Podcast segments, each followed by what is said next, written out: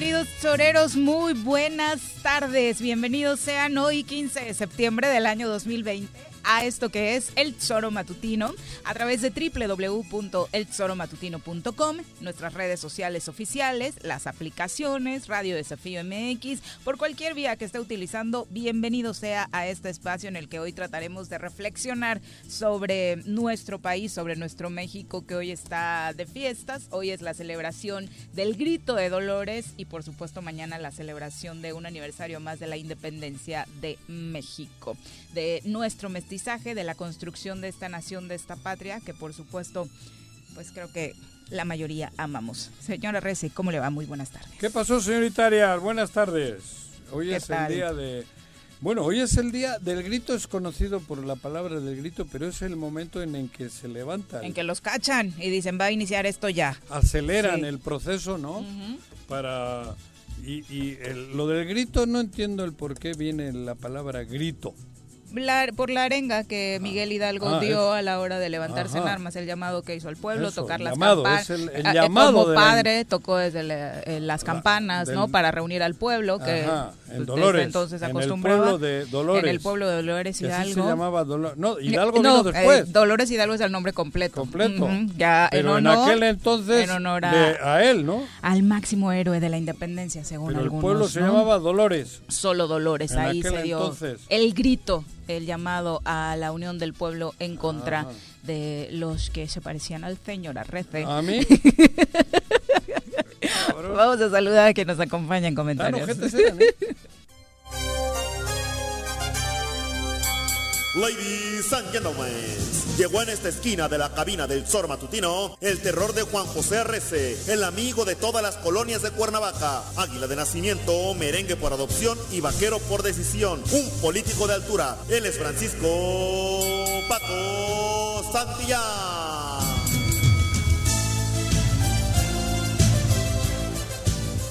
¿Cómo te va, Paco? Muy buenas tardes. ¿Cómo estás, Viri? Juanji. Muy bien, muchas gracias. Paquito, Bienvenido. qué gusto. Hoy nos independizamos de tus paisanos. No, Hoy celebramos la independencia Fíjate que de- Javier de, Mina- de tus paisanos. te voy a decir a ti, creo que te voy a culturizar. El único Gracias. paisano mío que en aquel entonces andaba por aquí era Javier Mina. No, no, No, no. sabemos no, si era el único, Sí, Juanji. bueno, Tampoco puedes hacer afirmaciones No, de ese pues tipo. digo que yo con, que yo ubico históricamente es Javier Mina. O sea, habían, va- Javier- habían no, no, no, vascos, no, no, no, no, catalanes, Javier Mina vino de después, hermano. Castilla y Aragón, o sea, No. De, de todos lados En y, aquel y de todo lo ver, que es España. eh, recuerda, güey, bueno, en ese momento, claro, de España como nación era el reino no de existía. Navarra. Eh, pues Eh, entonces, sí, sí, sí. Bueno, era no, no es cierto. En ya estaba. 1492 los unificó la- los reyes ¿Cuál? católicos. ¿Cuál? Sí, sí, sí. sí. Pero ha habido épocas distintas porque los fueros de Navarra nunca se perdieron. Es que Pero te eso no quiere decir que no, culturizar- esté- sean- que no hayan sido parte del reino. No, No. el reino de Navarra siguió siendo reino Sí, sí, sí. aún con Castilla. Hubo Sí. un acuerdo. Como Cataluña. Un pacto. Mm. No, Cataluña como Cataluña nunca estuvo. Fue el reino de Aragón. Ese, Ese Ah, mero, es ese que mero. tengo Muy que- bien. Pero Bueno, ¿cuál es el cabrón, país, pues? El país vasco. España. No, bueno. España. Ah, Vamos a hablar Hoy de nos México. independizamos de los No, hoy españoles. empezó. Hoy hace... Hoy empezó El llamado. el llamado a la insurrección.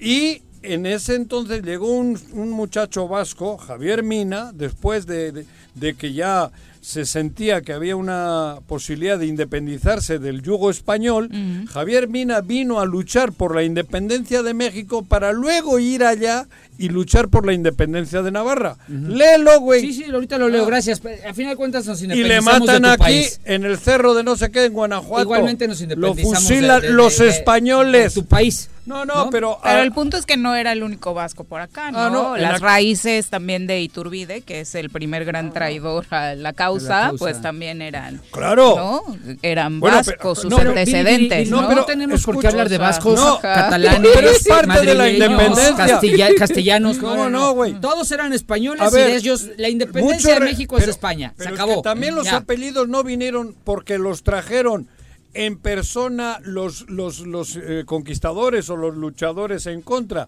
Era La- lo que se le ocurrió al padrecito en al ese cura. momento. El cura normalmente bautizaba, cuando los bautizaba les ponía los apellidos de él, los frailes, jesuitas, los franciscanos. Así de, a ver, este chamaquito tiene cara de arrece. Este güey, ¿no? claro. Y, y No, por eso no hay mucho... quieras desviar. Es No, no, no igual, desvío, Es es que igual, es es, la nación, es el, Ahora, esta, es el luego España. Iturriaga le vamos a preguntar. Sí, cabrón. sí, sí, tú no quieras diferenciar. Yo es no el- estoy Es diferenciando. de España. Ni tú ni nadie me Ni- va a obligar a mí a no sentir No te lo quiero, que no te quiero hacer sentir Ah, culpable, ¿eh? por eso. No, no, no, no. no. Yo sé tú que hoy eres muchos un... me están escuchando No, y yo tengo y me queda grandes amigos. no, y me queda muy claro que en España quieren mucho a México, ¿eh? En su mayoría. En todo el país, espa- en toda la nación española hay un gran sobre cariño todo hacia, los que, hacia México, los, que, ¿eh? los que pudieron tener familia aquí huyendo de Del Franco, franquismo, de sí. los que tú Sí, sí, apoyas. sí, no, no, no, yo apoyo. los refugiados, Claro, por supuesto, refugiados, es claro. importantísima Hay en un gran país, cariño ¿no? a México claro. desde que Lázaro Cárdenas Cárdenas recibió, claro. recibe a niños, mujeres, hombres Siempre- huyendo del, del fascismo de Franco. Siempre se ha reconocido ese es cariño más reciente. este, y por eso no sé, o sea, no, El- yo no me atrevería a, como tu presidente a pedirle una disculpa a España, No, pero es que porque es creo que hoy, creo que hoy, hoy el pueblo español tiene una gran España que cercanía con el pueblo mexicano Pero y hay no un gran tiene- cariño No, mutuo. pero eso yo no- viví ahí y hay un gran cariño. Pero ¿eh? te están mezclando. Este, El, eh, el eh, perdón no, no es, me atrevería. es con la historia. No, no, no mezcles tú como los corrientes Bueno, españoles. pide, la- pide una disculpa. la historia, español. esa. Castilla donde no se ponía el sol, que así decía el, Carlos V. no se ponía el sol con el duque de Alba y compañía, cabrón. La hicieron grande con el, los espejitos que trajeron aquí y con lo- el robo de oro y plata que se llevaron para allá. Sí. La pregunta es, ¿somos realmente una nación independiente? No. Hoy, No. 15 de septiembre del año 2020, No. hoy podemos decir realmente que se consiguió aquel objetivo que buscaba qué el cura sentido? Hidalgo. Pues en todos los ámbitos, social, económicamente, No. esta dependencia que hoy se entiende en un mundo global sigue Exacto. siendo muy Es que te iba a decir, dependiente de otras si me dices economías, ¿no? económicamente, es muy difícil hablar de independencia Pero- económica porque no la tiene ni Estados Unidos. Pero ¿eh? qué independencia Ni- es cuando ni- ni Estados Unidos cuando a los tiene- ah, no, pero a ver, a ver, a ver. O sea, yo eh, no hablo estoy de esa- hablando de economía. No, de economía yo Ah, no. Yo hablo de la independencia por al, al- al indígena lo tienen lo tenemos queramos o no igual o peor que cuando conquistaron. Porque así los hemos tratado, siendo ellos los verdaderos. una deuda los- histórica. Claro, Sí, sí, a esa me refiero. claro. La independencia llegará cuando todos los que vive- vi- los que vivan, porque yo creo que no la voy a ver, en esta tierra todos se sientan iguales y hoy no nos sentimos iguales. Eso es cierto. Eso. Pero- Esa es la independencia. Pero es muy ambiguo. O sea, tienes Ah, no, razón. es ambiguo, pero tu claro. comentario es muy ambiguo, Ambiguo. porque entonces en, Sí, claro. en ningún país del mundo hay independencias. Claro. Porque todos No. los países hay desigualdad social. En todos los países hay No, hay, no, hay, hay segregación de grupos. No, pero estoy hablando de los que estaban. ¿Quieres que te ponga cualquier país? El que No. quiera, sea hasta Finlandia. No, no, tiene un cierto no, grado de nada. tiene un cierto grado de No, desigualdad social. No, pero ya estás. de- de- No, no, pues yo dije que tu comentario es muy ambiguo. Pero no porque si no lo es quieres, ambiguo. si quieres bajar, basar la, ambiguo. si quieres basar la independencia en la los que igualdad vinieron social de la madre patria conquistaron a los que estaban aquí y esos siguen siendo conquistados. Claro, Hoy. Eso, eso no está en, En duda. Finlandia no pasa eso Pero- porque son vikingos, cabrón. Pero, pero y en siguen estricto siendo sentido lo vikingos. estás basando en diferencias No, sociales. una cosa es ser Y más listo o más tonto. en todos los países del mundo. No, social, yo No no, seas- hablé de la no, no, social. no, no seas ambiguo. Esa es racial. No es social. Y aparte en un día como hoy vale la pena reflexionar sobre qué celebramos cada uno de los mexicanos, porque hoy dentro de esta gran nación hay muchas expresiones y a mí me Sí. llamaba poderosamente la atención lo que ayer eh, algunos grupos, eh, representantes de grupos indígenas en redes sociales eh, decían acerca de esta patria, porque para ellos pues esta no es su patria, ¿no? Para ellos realmente este México no es su pueblo originario. Ponían cosas en redes como este tuit que dice, nada más para recordarles que esta patria no existe, es un invento para borrar a poblaciones originarias, para meternos eh, en la mente el tema del mestizaje por encima de los pueblos originarios y hacernos sentir una iden- identidad que a nosotros los pueblos originarios no nos sirve absolutamente para nada. ¿Quién ha dicho eso? ¿Lo, lo rubrico? Sí. Yasmaya Ah, pues- Elena es Ah, una pues, mujer claro. que comparte muchas cosas Lo interesantes rubrico, sobre los eso- pueblos eso- indígenas en nuestro país, de- ¿no? Eso quise decir. Pero bueno, a ver, tiene toda la razón desde esa perspectiva. Porque es un sentimiento yo- también válido hoy en nuestro territorio, Sí, ¿no? Claro, que, que no todos sienten es tan esta válido como eso como yo que sí me siento producto de un mestizaje Sí. en donde la mexicaneidad es la mezcla de dos razas por más tortuoso que haya sido fue hace 500 años y, y hoy el, el resultado de eso hay quienes sí lo aceptamos, lo vivimos, lo disfrutamos, lo amamos, nos apasiona Pero- y lo queremos como lo que es. Pero el problema no es que tú no estás bien. Es que el problema es que le vista. tratamos. No, no, cada no, quien no. no, cada No, quien esto tiene no es de puntos una de vista. perspectiva. No, no, no, es de puntos de yo vista. sí amo este país Tú eres un y amo mi esencia del mestizaje y, de- y- Pero y amo y quiero las, a los Pero no ha- eso- profundamente ahí pero- voy, ahí voy, a los pero pueblos la chica- originarios la de chica este esa no ha país. dicho lo contrario. A, lo- a los pueblos originarios de este país Les se les tiene que mango. respetar y se Pero les tiene por- que dar su autonomía y se les tiene que dar No. todo el respeto a su cultura. Pero también Pero cómo el yo no respeto, yo yo cabrón, cómo yo, le- yo si, si los que nos tienen, los que tenemos que, que- que aceptar, que nos tienen que, que, aceptar es- son ellos a nosotros, no nosotros a ellos. Es que no es una situación de polarizar y de a ver quién Pero si polarizados quién. están ellos que han sufrido todos los eso, 400 a- años. pero, a ver, Juanjo, es que tu problema es que tú nomás discutes por discutir. No, No, mis- propones mis- nada. O sea, ¿Cómo que es no muy difícil discutir contigo. He dicho que rubrico Eh, lo que ha dicho yo la señora también, esa. Tú yo no. también, pero también te digo que hay otra parte, hay otro escenario, la otra cara de la moneda, en donde hay quienes sí disfrutamos nuestra mexicaneidad, entendiéndola como la mezcla Pero si la de dos disfruto yo, que yo ni soy de acá. No, no, tú no eres mexicano. Claro Perdón que no, te lo cabrón, diga. claro te que no. adoptamos, te adoptamos No, y yo te no, soy, queremos. yo no soy mexicano, Pero- pero, pero por, te eso te digo te que soy queremos. vasco. Por lo mismo que me dices que no soy mexicano, también te digo que soy vasco. Bueno, pues, como tú quieras. Claro, Pero cabrón. el tema es que la Ah. mexicaneidad Ajá. eh, también la, yo la Yo no disfruto y la vivo y la ¿eh? vivo desde el punto de vista del mestizaje. Claro que fue tortuoso, claro que la historia, Es.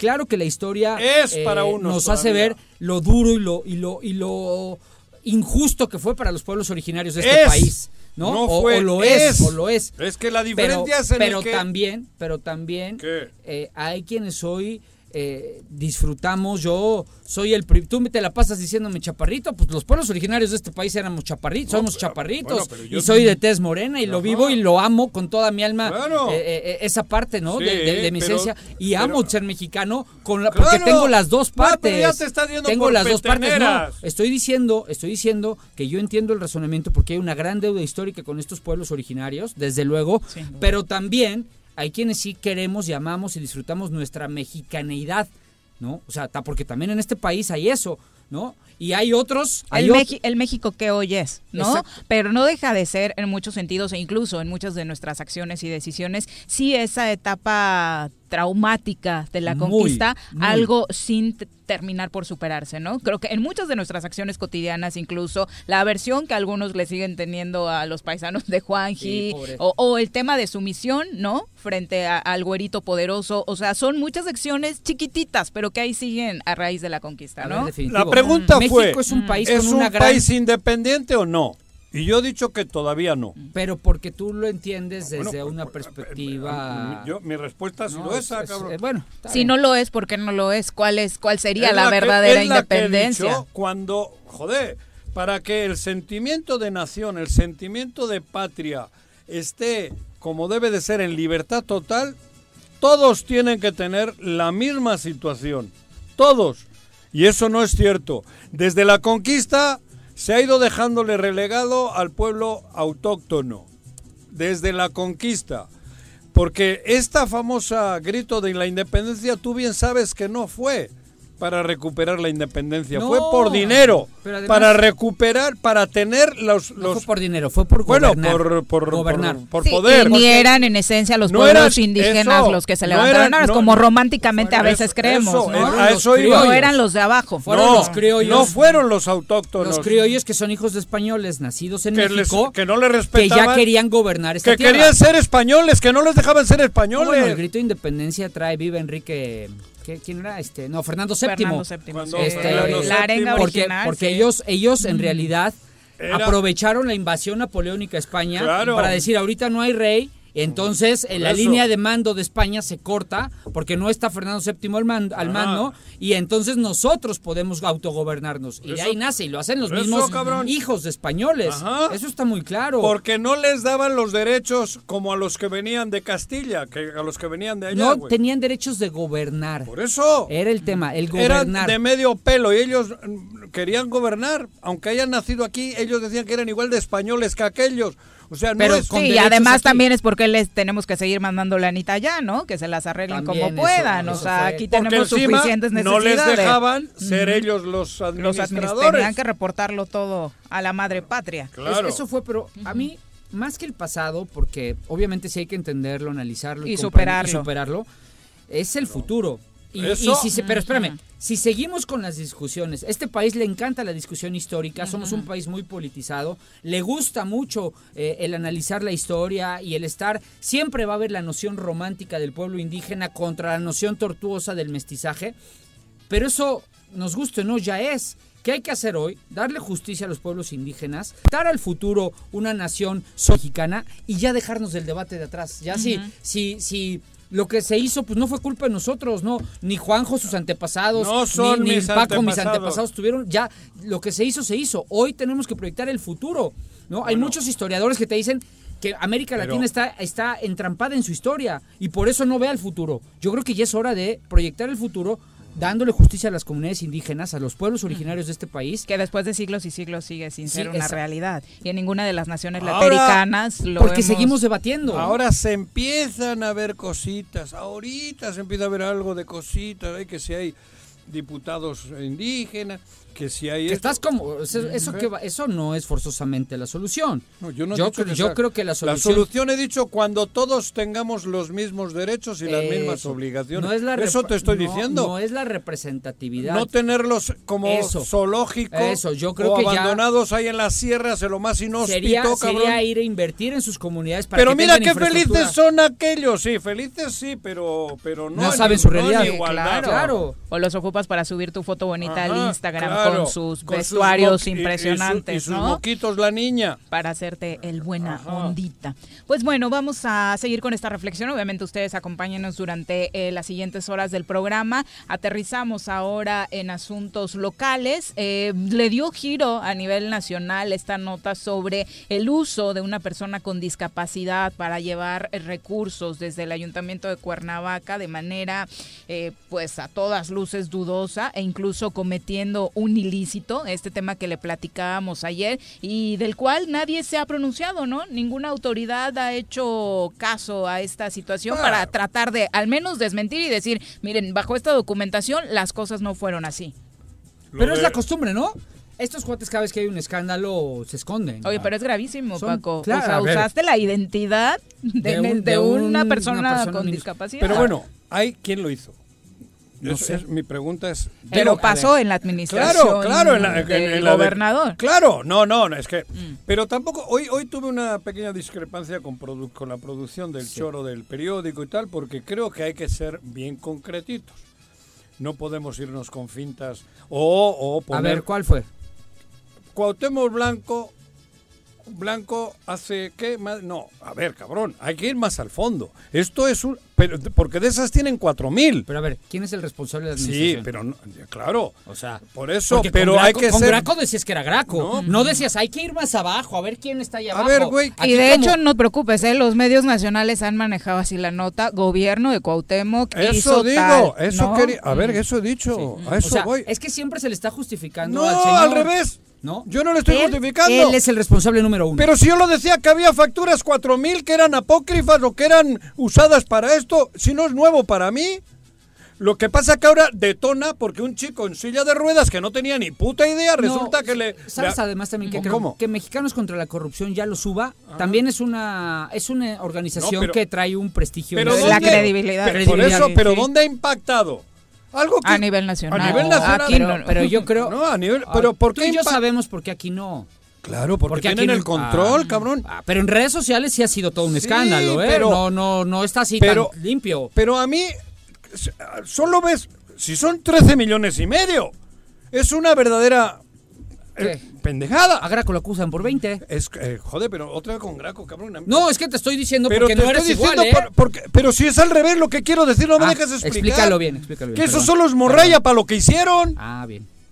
O sea, tú sabes de más. Claro, Mm. y lo he dicho, que en adquisiciones, cabrón, Pero ¿a quién le estás diciendo que es Carmen? al que pueda, Sí, a quien nos, ¿no? a quien No, nos no, oiga. a, que- a quien pueda. Sí, eso sí es cierto. Que escarben en adquisiciones de la de- yo de la de- te lo digo de de dónde y en otras áreas que lo saben. Bueno. esto esto es un pecado grave porque aparece un chico que no tiene ni para comer en silla de ruedas que le han agarrado Y es dueño de una empresa de 13 millones. Sí. no, de- no, de Son- una- está en Que está vacía, ¿eh? sí. Que está por vacía. eso y que han, de ahí han Pobre sacado muchacho. 13 millones y medio 207 facturas. eh, con de cincuenta y tantos mil pesos mensuales Mm. iban metiendo.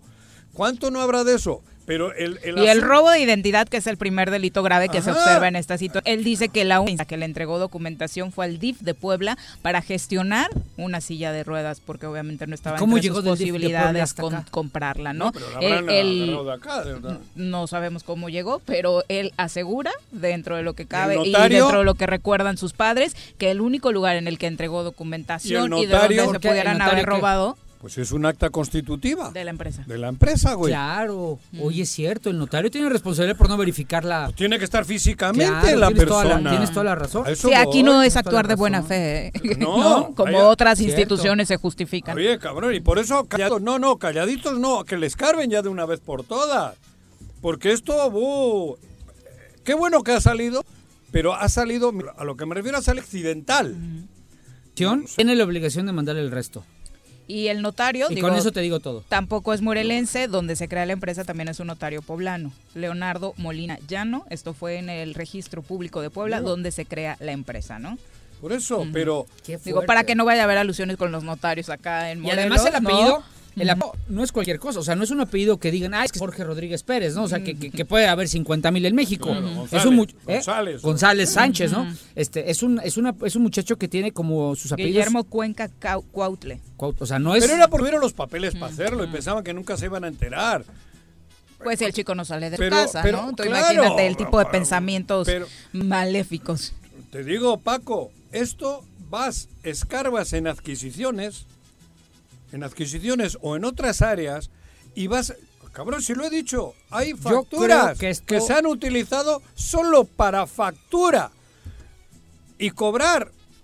Yo creo que Eh, esto eh, salió aunque, de. aunque les duela escucharlo. Juanji, yo Me creo que esto consta. salió de un lugar. Y de otra serie de cosas que hay ahí dentro por las cuales yo tuve serias y grandes discrepancias y fue uno de los motivos que agarré y tan tan cabrón. Pero, tan tan. Estando cerquita yo de cometer o de ser cómplice de ¿Tú no las crees que alguien mandó esa información? ¿A ¿Algún No, no lugar? no sé de O sea, dónde porque le debe de haber llegado a mexicanos. O sea, mexicanos A, contra ellos la se las mandó alguien. Alguien. Ellos Ajá. investigan a raíz de tú les das una denuncia, ellos hacen investigación, Ah, no, si no puede sé. ser Pues fidedigno, creo- le siguen el hilo y publican. Yo creo que, quien mandó que esa sabe. información tiene... Y, y- y- y- todos aquí tenemos una idea de quién pudo haber sido. Tiene la obligación de mandar más información. Y que se dé a conocer esto. Porque estamos en manos de... O sea, que no lo haya hecho nada más para... Aguas con lo que tengo, ¿eh? Que lo haga Para real. Chantajear. Exacto. No chantajear, negociar. Aquí estamos en la 4T y cambiamos todos los, los conceptos no, y los no, objetivos. la 4T, la cua- Este, cuatro madres. para, para negociar. Me dejas en paz y ahí te, o ahí te va más y más. Yo creo que tienen la obligación, ya que está esto, de mandar toda la información que tenga.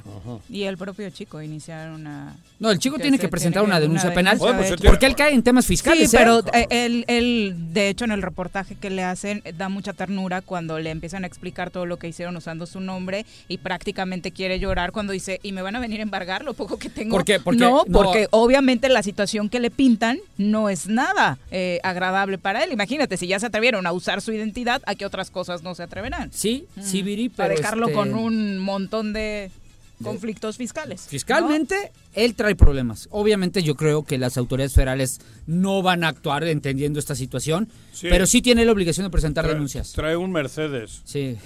El chico. Pobre- A- Anda pobre- Mercedes. no pobre chico. No, pero es que esto, por eso te decía, a mí me parece que va mucho más allá. No es blanco, tiene una... No, no, no, no. Ahí hay un pedo descomunal ahí dentro. Desco- y Villarreal lo sabe.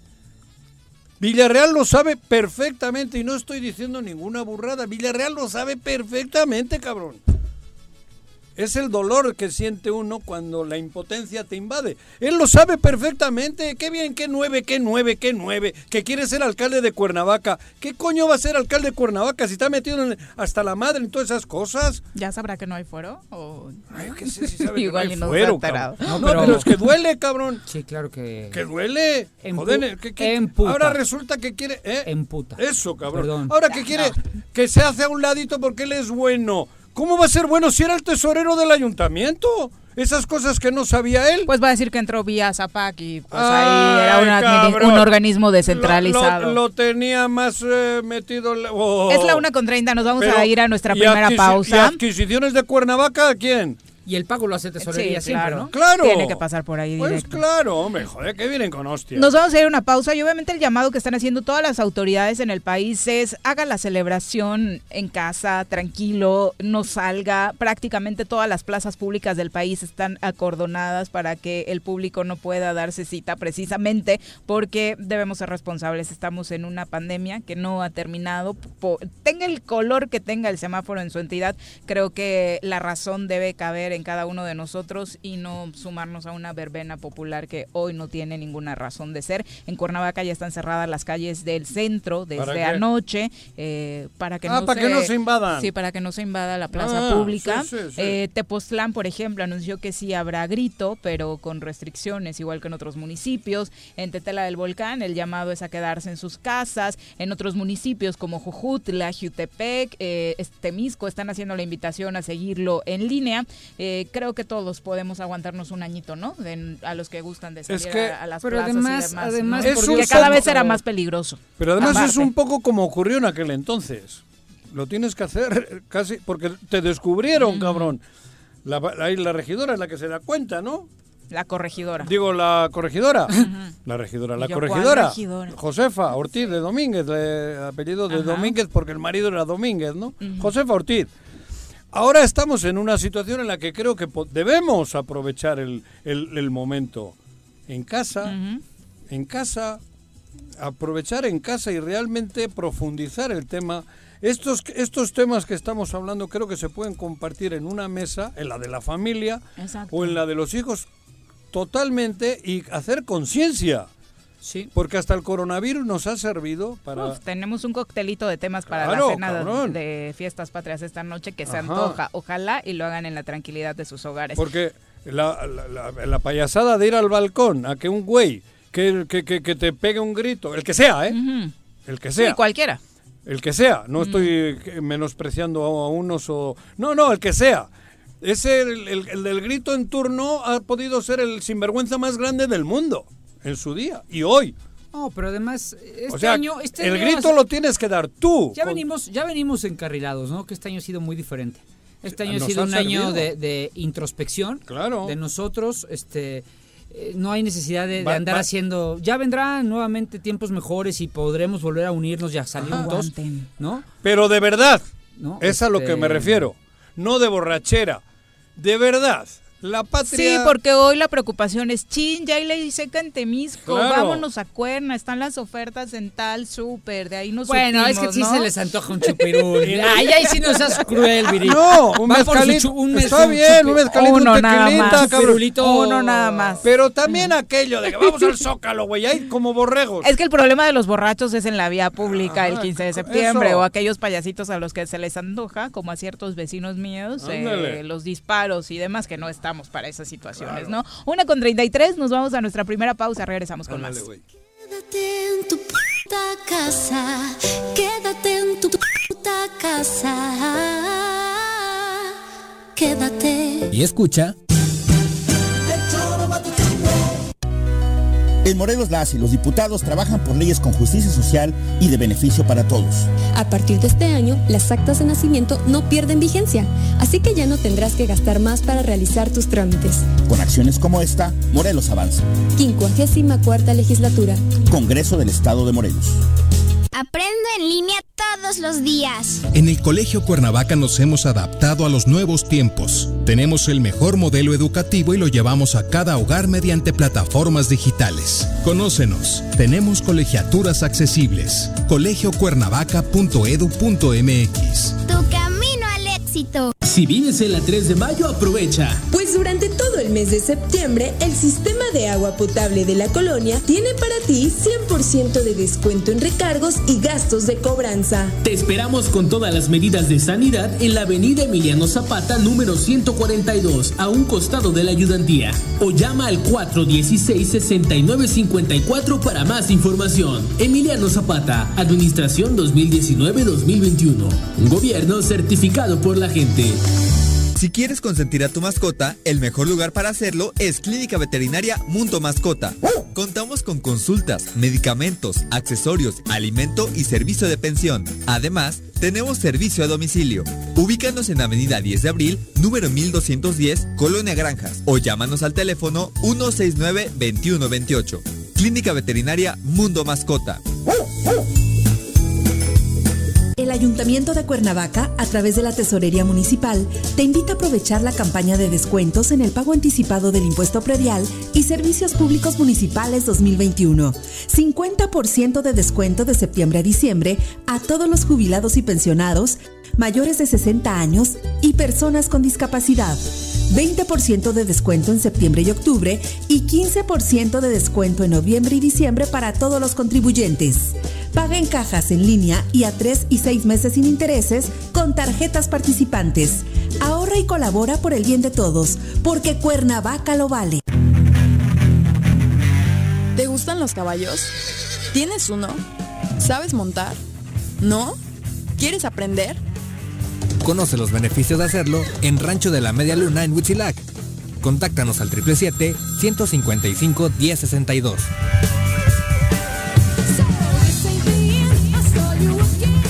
Quédate en casa. Quédate en casa. Quédate en casa. Quédate en casa. Quédate, quédate, quédate. Y escucha. Héroes que nos dieron patria y libertad. ¡Viva Hidalgo! ¡Viva Morelos! ¡Viva Allende! ¡Viva Josefa Ortiz de Domínguez! ¡Viva Leona Vicario! ¡Viva nuestra democracia! ¡Vivan nuestras instituciones! ¡Viva la unidad de las y los... Pues está, vamos a estar recordando los gritos de independencia de los Fox, más ¿no? recientes ex- eh, presidentes de México. Fox, ahí está. Que fue el primero en resaltando cambiar- a las instituciones y a, la, democracia, ¿no? Que fue el primero en cambiar el Ponerle de su cosecha, ¿no? Ajá, echarle ahí su crema. De sí los héroes, pero además, pues mis instituciones están Hay que avisarle a Cuauhtémoc Blanco que no vaya a gritar viva Benito Juárez. Pues capaz que lo Que mete no en la independencia. En este hecho histórico no ese tiene. era el director de la escuela que fue. güey. Por eso no voy a decir gracias al director Benito Juárez de la escuela que me invitó. Son malos, son malos. No, es que hay que explicarle todo porque luego dice que es un error. Un error que dijo tres veces en la misma entrevista. No, pero. O sea, eso no es un error. Eso ya es, No, ya- no, ya no, es bueno. pero- otra cosa. pero dijo que como humano, pues uno la caga. güey. Ah, no, todos nos hemos equivocado, ¿eh? No, pero, ay, Pero, pero tres veces en la misma. Pues hasta San Pedro, ¿no? ¿Siete más cuatro? No, fue San Pedro. Siete más cuatro, pero tres nada más. 7 más 4, desde el otro día, 10. Ya, ok. Bueno, eh, desafortunado, ayer se confirmó el deceso del delegado del Instituto Mexicano del Sí, Seguro ¿no? Social en Morelos. En un comunicado, el director general del instituto, Zoe Robledo, lamentó el deceso de Francisco Monsiváis a consecuencia de un cáncer y envió condolencias a los deudos del delegado, quien por 32 años prestó su servicio a los derechohabientes. Había llegado en febrero pasado a Morelos después de someterse a todos los procedimientos eh, de carrera que competen para ser delegado en una entidad de nuestro país y bueno, tomó protesta justo el 14 de, de febrero del año en curso y muchos reconocimientos por parte de la institución a su labor por más de 32 años. Era médico, ¿no? Le tocó la pandemia y obviamente Sí. lo, lo vimos mucho en esta etapa médico-internista. Sí. Y fue, fue No, un no, tema no de mucho, de muchos, de, de que llamó mucho la atención porque fue el primer delegado que llegó por servicio civil de carrera. O sea, no fue un Sí, sí, sí. nombramiento No, eh, político. político, Político. Político. sino que él lo luchó, lo consiguió. También tuvo sus momentos polémicos, ¿no? Con algunas contestaciones a los medios que no entendíamos muy bien. Sí hubo por ahí algún episodio, ¿no? ¿Viste? Sí, ¿Te sí, acuerdas? sí. No, yo no. Este, eh, polémico, pero sin duda pues es una lástima porque... Sí, no le gustaba mucho la entrevista No banquetera. medios, sí. eh, de pronto lo invitaban a la conferencia del COVID de las 4 de la tarde y ahí, bueno, tenía una mayor participación. Pero esta parte, ¿no? Como médico creo que estaba más abocado a sus funciones que al tema eh, político. Pues- y ese ese episodio que comentas, pues luego se prestó a bastantes burlas Es que y demás. sí, todos los que ha habido ¿no? antes que él, pues todos eran de alguna manera elecciones políticas, ¿no? A dedo. ¿no? Por, por, por, Para como administradores, más que como operadores del instituto, ¿no? Si mal no recuerdo, cuando nosotros andábamos en estos comienzos era. Paco Moreno. Paco Moreno, sí, Y que era el delegado. Bueno, Paco estuvo, Manolo Aves estuvo. Manolo estuvo, obvio. Luego... Pero ha habido más. El, Ah, de- entre el Paco- panista, Hernández, ¿no? Jorge Hernández se llamaba, ¿no? Paco, entre- Sigona no estuvo. Sí, ahí, sí, ¿no? Sigona, Sigona. luego se fue a al, al final de Peña estuvo Ajá, Sigona. Sigona. También eh, No, Jorge- pero Sigona. Sí. Ah, no, estuvo. Pepe estuvo al final de Peña. Pero en, en el IMSS estuvo de delegado en el Estado de México y en San Luis Potosí. Sí, sí, de ahí sí. vino Mm. con Para. Graco a, a terminar. que no es con Graco, es con Peña. Bueno, lo porque sé. es Sí, sí, delegación. de federal. federal. Pero antes hubo más, ha habido más. Yo- Jorge Hernández fue con la época del PAN de, Yo, de- eso, de no- Adame. No me puedo acordar, Y- pero era buena gente. Ajá, ha habido. Pero todos eran a dedo. Todos A eran dedo designación y de- política. Y, y creo que ni médicos, ¿no? No. Hay, hay, bueno, No, es que Pero no, Paco no, no. Moreno creo que sí. ¿Por qué? Puta, te hace de veterinario, te hace de ginecólogo, te hace... Paco Moreno es bueno. También mi tuvo sus amigo. episodios ahí en el instituto. No, todos, pero, pero es que siempre va a estar ese debate, ¿no? O sea, el delegado La administración. Exactamente. El delegado tiene que del IMSS tiene que ser médico porque tiene cuestiones más administrativas Pero que si médicas. tienes las dos cosas, igual mejor. Es mejor, es mejor. Porque pero puedes porque tienes un buen- prepararte- pero también tienes si tienes un buen subdelegado médico, Sí, con eso como cubres, todo. ¿no? Si tienes un buen equipo, pero si tienes, si logras un líder que tenga la doble La doble que especialidad médico y administrador, y administrador, qué mejor, ¿no? dos Qué en mejor. uno. Bueno, pero el Pero caso bueno. es que falleció. Falleció, ¿no? sí, y hablando de cosas, De- cáncer, pero no de cáncer, COVID. no, no de COVID, No de eh, COVID, para nada. Eh, hablando de cuestiones médicas, ayer también el superdelegado en Morelos, Hugo Eric Flores, confirmó que dio positivo a COVID-19 eh, a través de un tuit. Señaló que estaba, había sido diagnosticado como positivo, subió obviamente los resultados de su examen en una imagen y dice que desde el pasado jueves se aisló, aisló ante los primeros síntomas y una prueba de sangre fue la que confirmó que dio positivo. Bueno, que Bueno, va a seguir trabajando desde casa, cumpliendo con las tareas asignadas a su responsabilidad pública en el estado de Morelos y en permanente comunicación con sus superiores en el gobierno federal y con el gobernador de Morelos, Cuauhtémoc Blanco Bravo. Fíjate cómo estará el nivel de desprestigio y de, y de Incredi- incredi- incredi- incredulidad. incredulidad. Digo, obviamente esperemos que salga bien, que dentro de las diferencias no se, se le desea que él pronto recupere su salud. Pero tienen que subir la prueba porque ya no creen quién sí tiene COVID y quién no. O sea, ahora tienen que sacarle foto a la prueba para decir, tengo COVID. Porque ya no les creen o no saben si es un asunto de victimización. Porque mucho se prestó ¿no? para pensar que algunos políticos lo Se estaban desaparecían utilizando por para hacerse ¿no? las víctimas, Porque ¿no? todos bien. Exacto, Sí. o sea, entonces, Digo, bueno, afortunadamente, y- ¿no? y- a- Pero a es, ver, eh, yo creo recalcando, que no vale la pena ni hacer comentarios. recalcando Pues que si esperemos COVID, que, que se, se recu- cure, que se recupere Claro. pronto, que, que, Y que se Dios, que lo cuide mucho. Que se, que se recupere pronto y que se pueda trabajar. Digo, Yo creo que sí, yo creo que sí trabaja. Yo no Yo creo, ojalá estos 15 días que en los que espero esté muy bien de salud, Haciendo home office. haga, haga un balance de la mala actuación que ha tenido y se decida por lo que le gusta, su partido político. Y se vaya a su partido político. Y- deje, y- deje de dobletear entre las funciones administrativas de servicio público ¿de que debe de tener de con las políticas nutres? electorales. ¿De dónde te Ese no es mi problema, no está, no está bien hacerlo No, así. bueno. No está bien. Pero bueno, ¿no? que se recupere. Que se recupere Exacto. pronto. Eh, otro cambio de partido en el Congreso del Estado de Morelos. No. Se oficializó que la diputada Erika García Ah, pero ya, ya. ahora es integrante de la bancada del PES oficialmente. El Ah. diputado federal Jorge Argüelles, quien hace unas semanas, bueno, eh, había dado a conocer, hace algunos días ya a conocer la llegada de alcaldes a su partido. Hoy en conferencia de el prensa estuvo con el grupo parlamentario completo del partido Encuentro Social y presentó a la nueva integrante de esa bancada, Mira. la diputada Erika García Zaragoza, eh, quien oficialmente ya dejó al PT Ha habido y unas pasa al gentes PES, ¿no? que han hecho una encuesta en... ¿Cómo se llaman estos de Monterrey? La empresa esta... Massive Caller. No. ¿Cuál de Monterrey? O- bueno, otra... Bueno, una, ¿Encuestadora? empresa- una encuestadora. Ajá. Ay, ¿cómo se llama, cabrón? Parametría. Parametría. Ah, ok. Pero es Paco Bundis. Bueno, no sé. güey. No es de Monterrey. No, no, es de- de- de- no me acordaba. Parametría. Ajá. Contratan a Parametría para hacer una encuesta neutral. Alguien que quiere saber cómo está el clima y Parametría hace una todo una un tra- lo, lo- lo menciono porque lo, lo he visto, ¿no? O sea, sabiendo que no me ha dicho un partido político, mira qué chingón soy. Y el PES, si quiere saber, tiene 1.5. Ujú. Sí. Necesita chingarle para librar el 3 otra vez. Pero además Pues es- sumando digo, de a poquito es visto, la ¿eh? intención que han estado. Y- ¿no? ¿En Morelos o nacional? Porque No, parametría yo, eh, se me hace no, que encuesta Morelos. nacional. No, no, no. ¿Fue encuesta no. para el Estado? Morelos, Morelos, claro, güey. Morelos encabeza sin pedos, y no lo digo por publicitarle. Segundo está PAN, PAN. lejos. Tercero el verde, con tres o cuatro partiditos por ahí, el verde. Pero te hablo con una distancia brutal.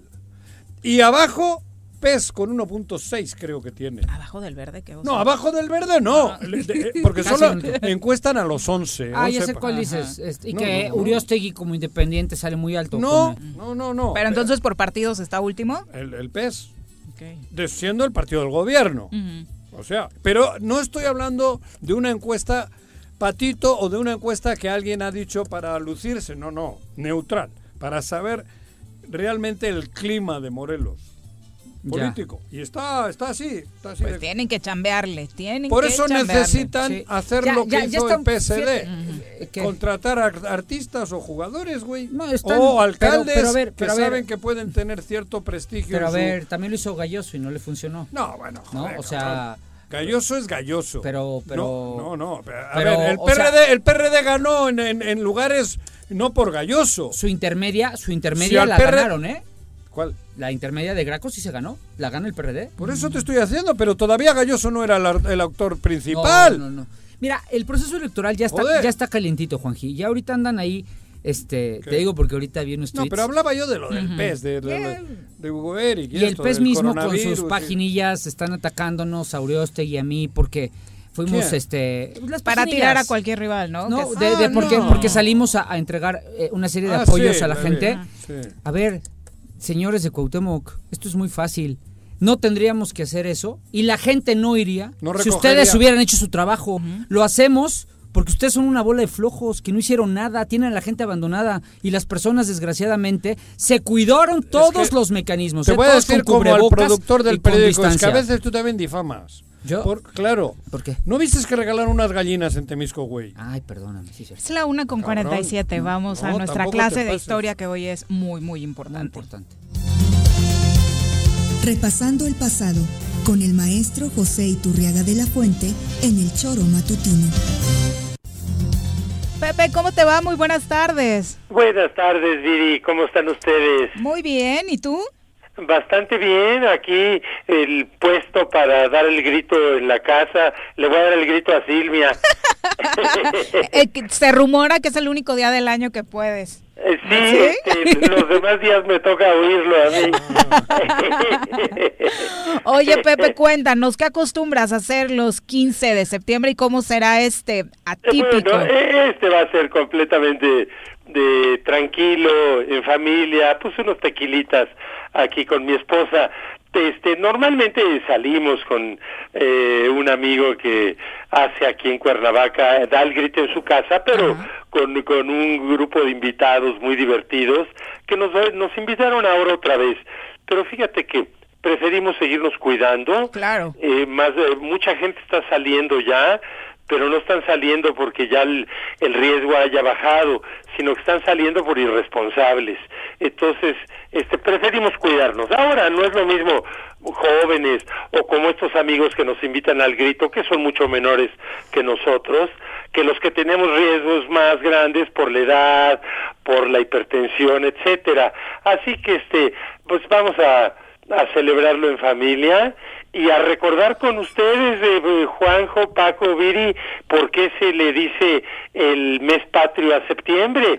Porque bueno, es muy obvio la noche de hoy, el grito, pero hay que recordar todas las efemérides que se reúnen en los septiembres.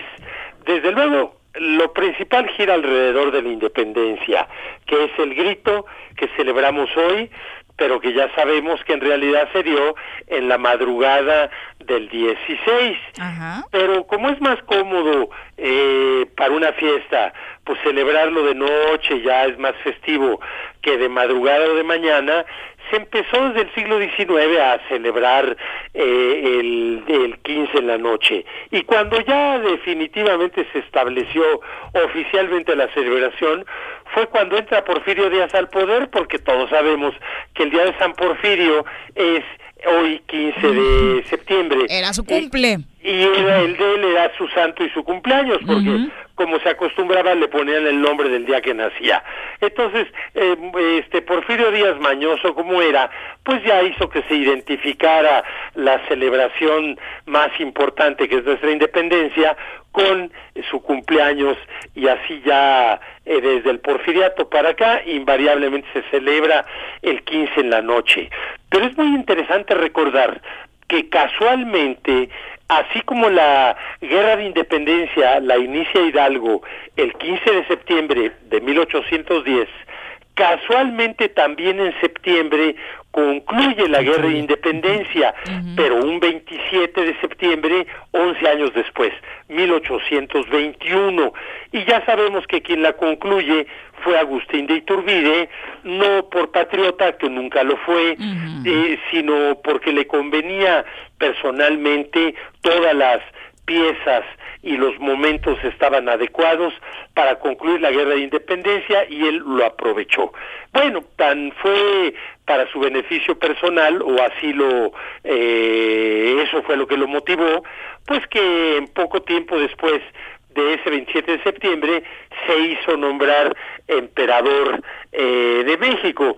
Ridiculez porque pues en México realmente su imperio fue un imperio de pacotilla, como luego lo fue también el de Maximiliano en 1864. Bueno, pero sea eh, lo que sea, regresando con Iturbide, lo cierto es que entra Iturbide a la Ciudad de México ese 27 de septiembre del 21 y ese hecho da por concluida la guerra de independencia. El, el, ejército de Iturbide se llamaba Trigarante por las tres garantías que enarbolaba Iturbide y bueno, también recordar porque es interesante que Iturbide para terminar la guerra de independencia se tuvo que aliar eh, con eh, eh, las fuerzas eh, que todavía subsistían, sobre todo Vicente Guerrero, que, que fue eh, indomeñable. Guerrero no nunca dobló las manos.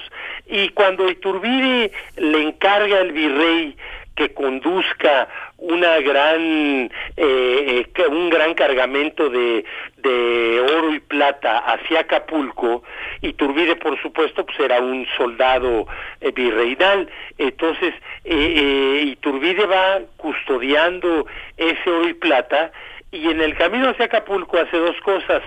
Se roba todo lo que le habían confiado para llevarlo a Acapulco y busca a Guerrero, se alía con él, viene el famoso abrazo de Acatempan, allí en el propio estado que hoy lleva el nombre de Guerrero, y bueno, esto ya le dio un giro a toda nuestra historia. Ay, pero qué mal se vio Iturbide, ¿eh? De pronto, Pepe, durante años esa historia así no nos la contaron en la escuela. No, porque bueno, eh, pues la, la, el estudiar la historia de México eh, eh, eh, a niveles de primaria, luego secundaria y hasta prepa, no se profundiza lo suficiente. Bueno, a mí me tocó como historiador pues dedicarme toda mi carrera profesional a ello.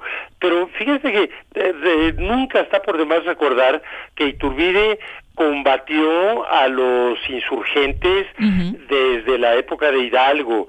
Se distinguió mucho Iturbide por su crueldad en, en el tratamiento con los con los insurgentes, no perdonaba eh, prisioneros, los pasaba por las armas.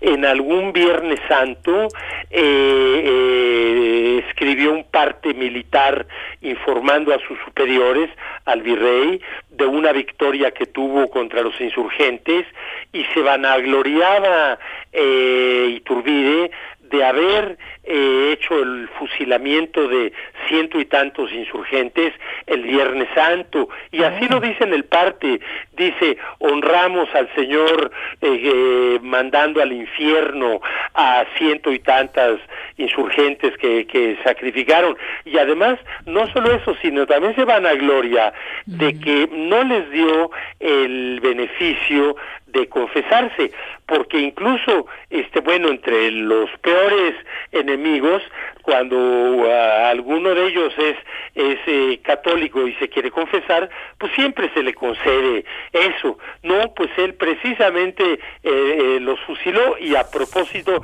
no los dejó confesarse. Pero no solo fue crudelísimo y turbide, sino que fue muy corrupto, robó una cantidad de dinero del ejército que se le daba para tropas, para pólvora, para salarios y se lo quedaba. De hecho, hubo una demanda penal de un sacerdote en Querétaro que demandó a Iturbide y e Iturbide tuvo un problema jurídico muy grave este durante un par de años allá en el en el Bajío donde era el comandante militar.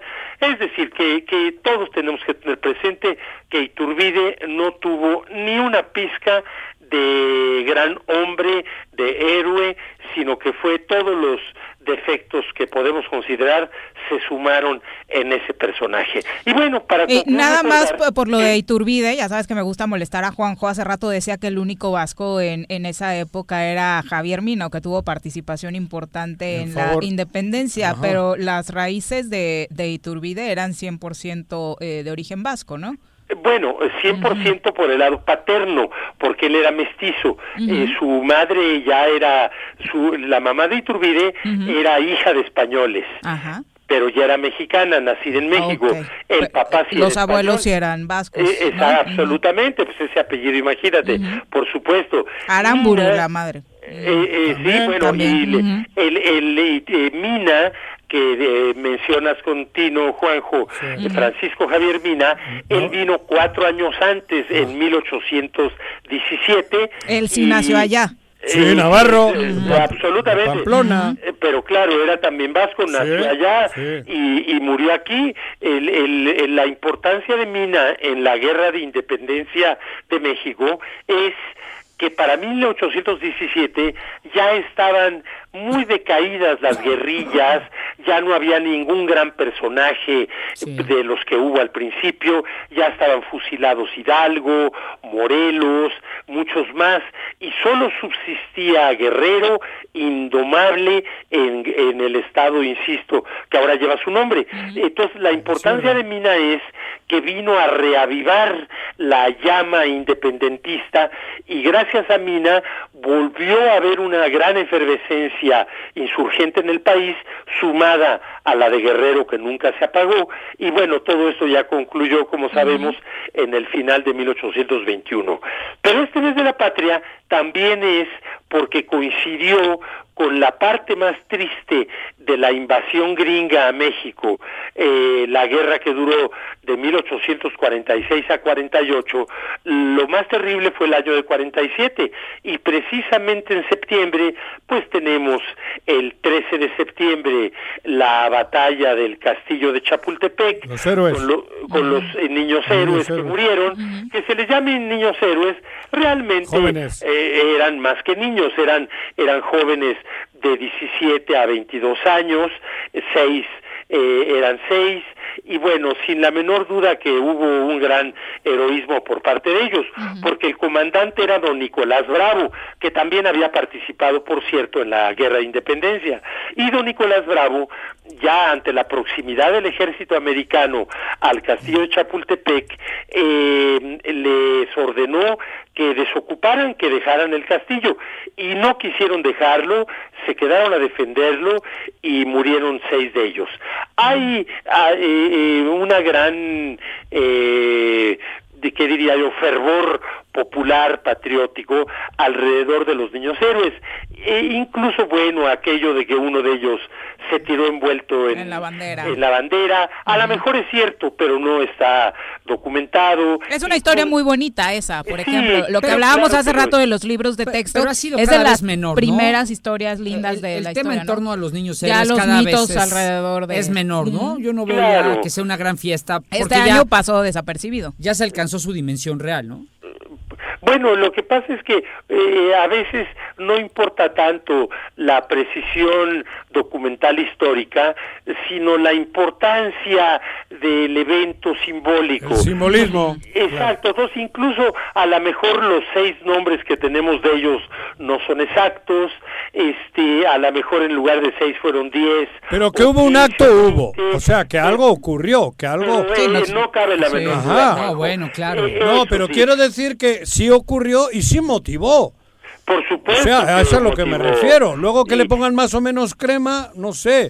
Pero son historias reales que ocurrieron y que motivaron al Por pueblo. supuesto, y su símbolo es lo importante. Además, imagínense lo terrible, eh, humillante y, y, bueno, no sé cuántos eh, adjetivos podría agregar a que dos días después del sacrificio de los niños héroes y de esa victoria gringa en Chapultepec, el 15 de septiembre de 47, en Palacio Nacional, la bandera de las barras y las estrellas de Estados Unidos ondeaba en el, lo alto del Palacio Nacional, ahí en el Zócalo de la Ciudad de México.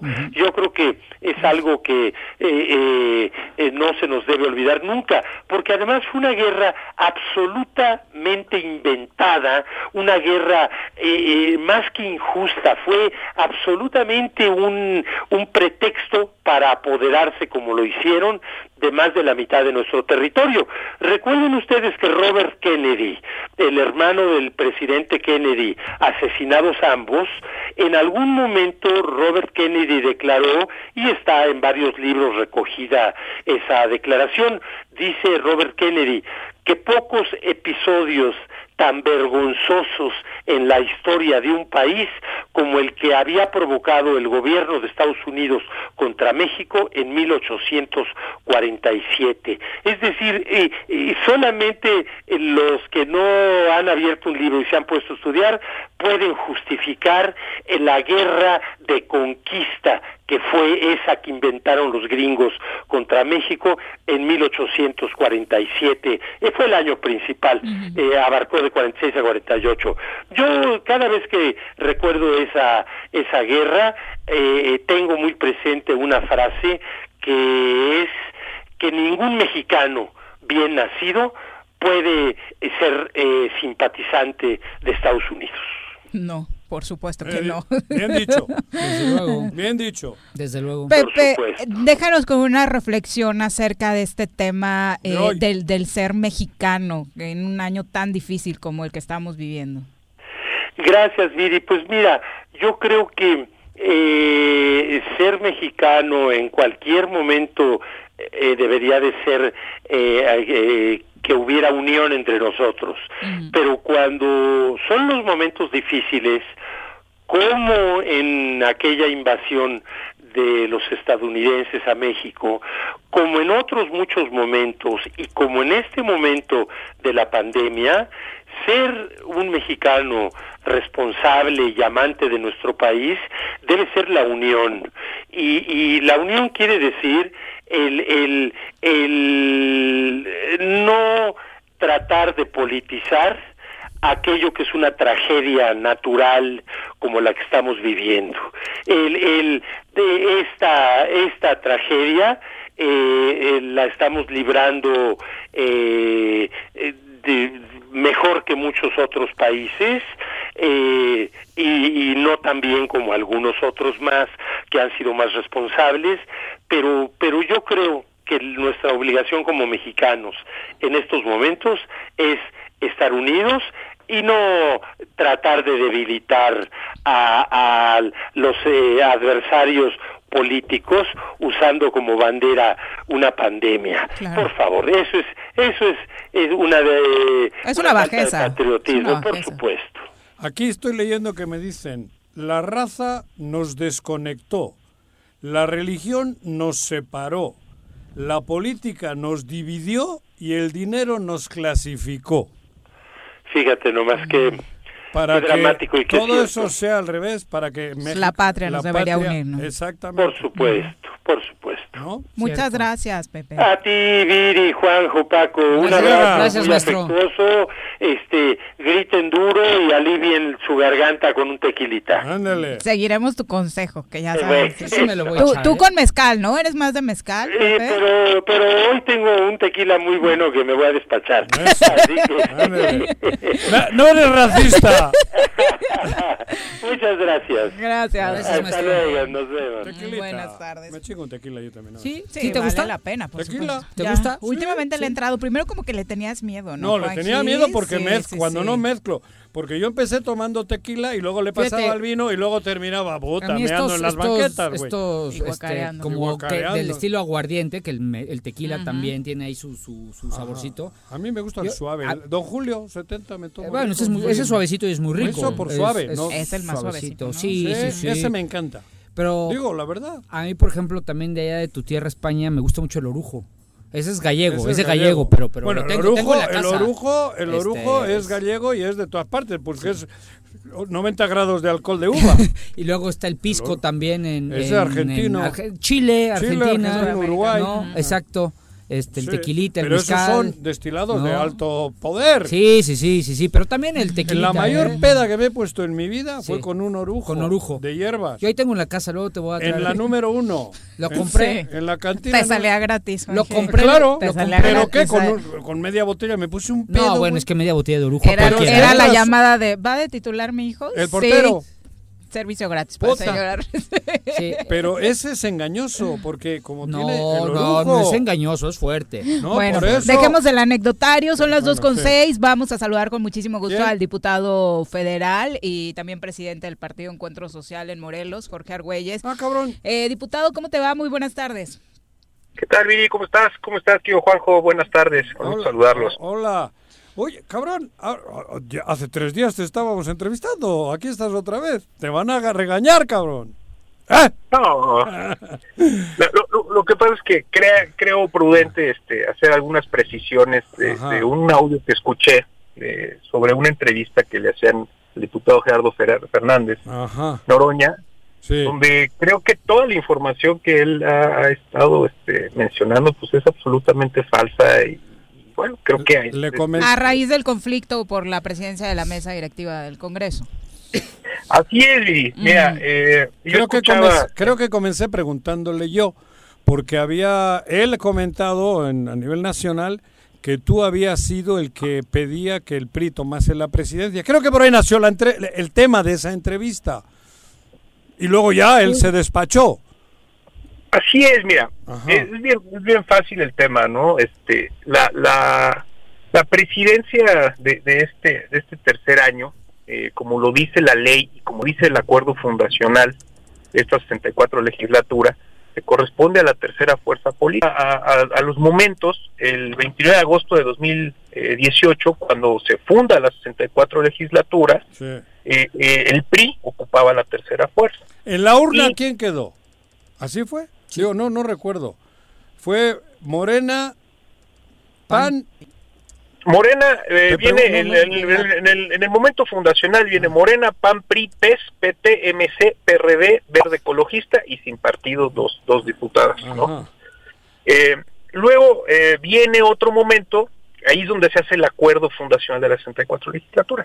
Y viene otro momento que es el 31 de, de agosto a las 3 de la tarde, 3.14 de la tarde, donde eh, tenemos que los coordinadores, los miembros de la Junta de Coordinación Política, eh, ver la propuesta que en ese momento mande la tercera fuerza. Y en ese momento la tercera fuerza seguía siendo el PRI con 50 diputados, mientras que el PT tenía 46.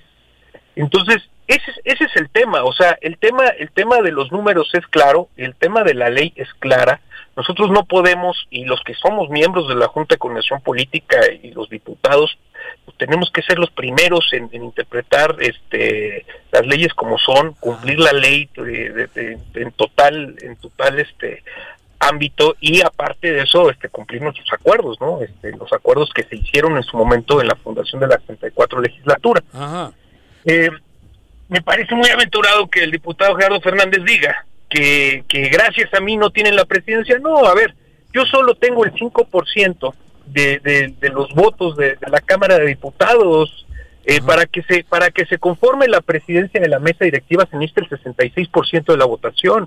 Ese 66% no, no no lo manejo yo, yo solo manejo eh, como coordinador el 5% de la Cámara de Diputados. Para que esto sucediera tuvo que ponerse de acuerdo Morena, este y, y las otras fuerzas políticas, ¿no? Que en este caso fue PRI, PAN, PRD, MC.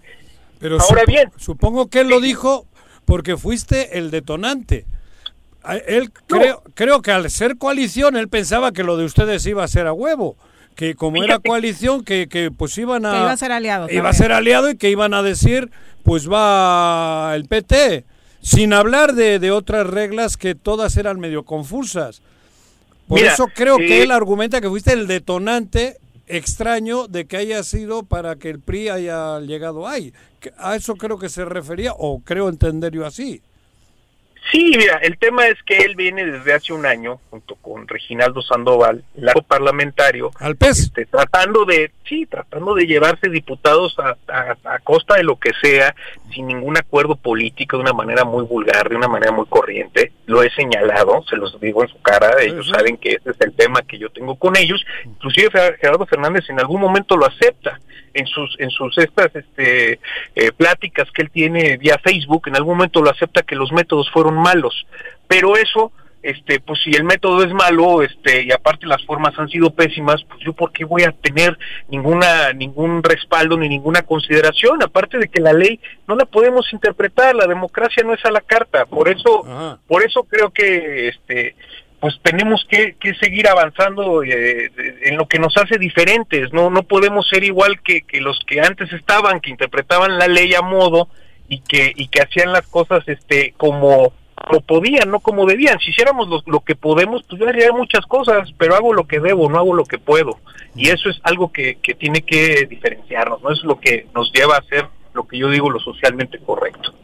Diputado, buenas tardes. Oye, a ver, en práctica, tengo que decírtelo, prácticamente no coincido en nada con tu partido eh, ni contigo, pero en este punto sí hay una plenitud de coincidencia en torno a lo que dices. Pero, a ver, una cosa dentro del Congreso.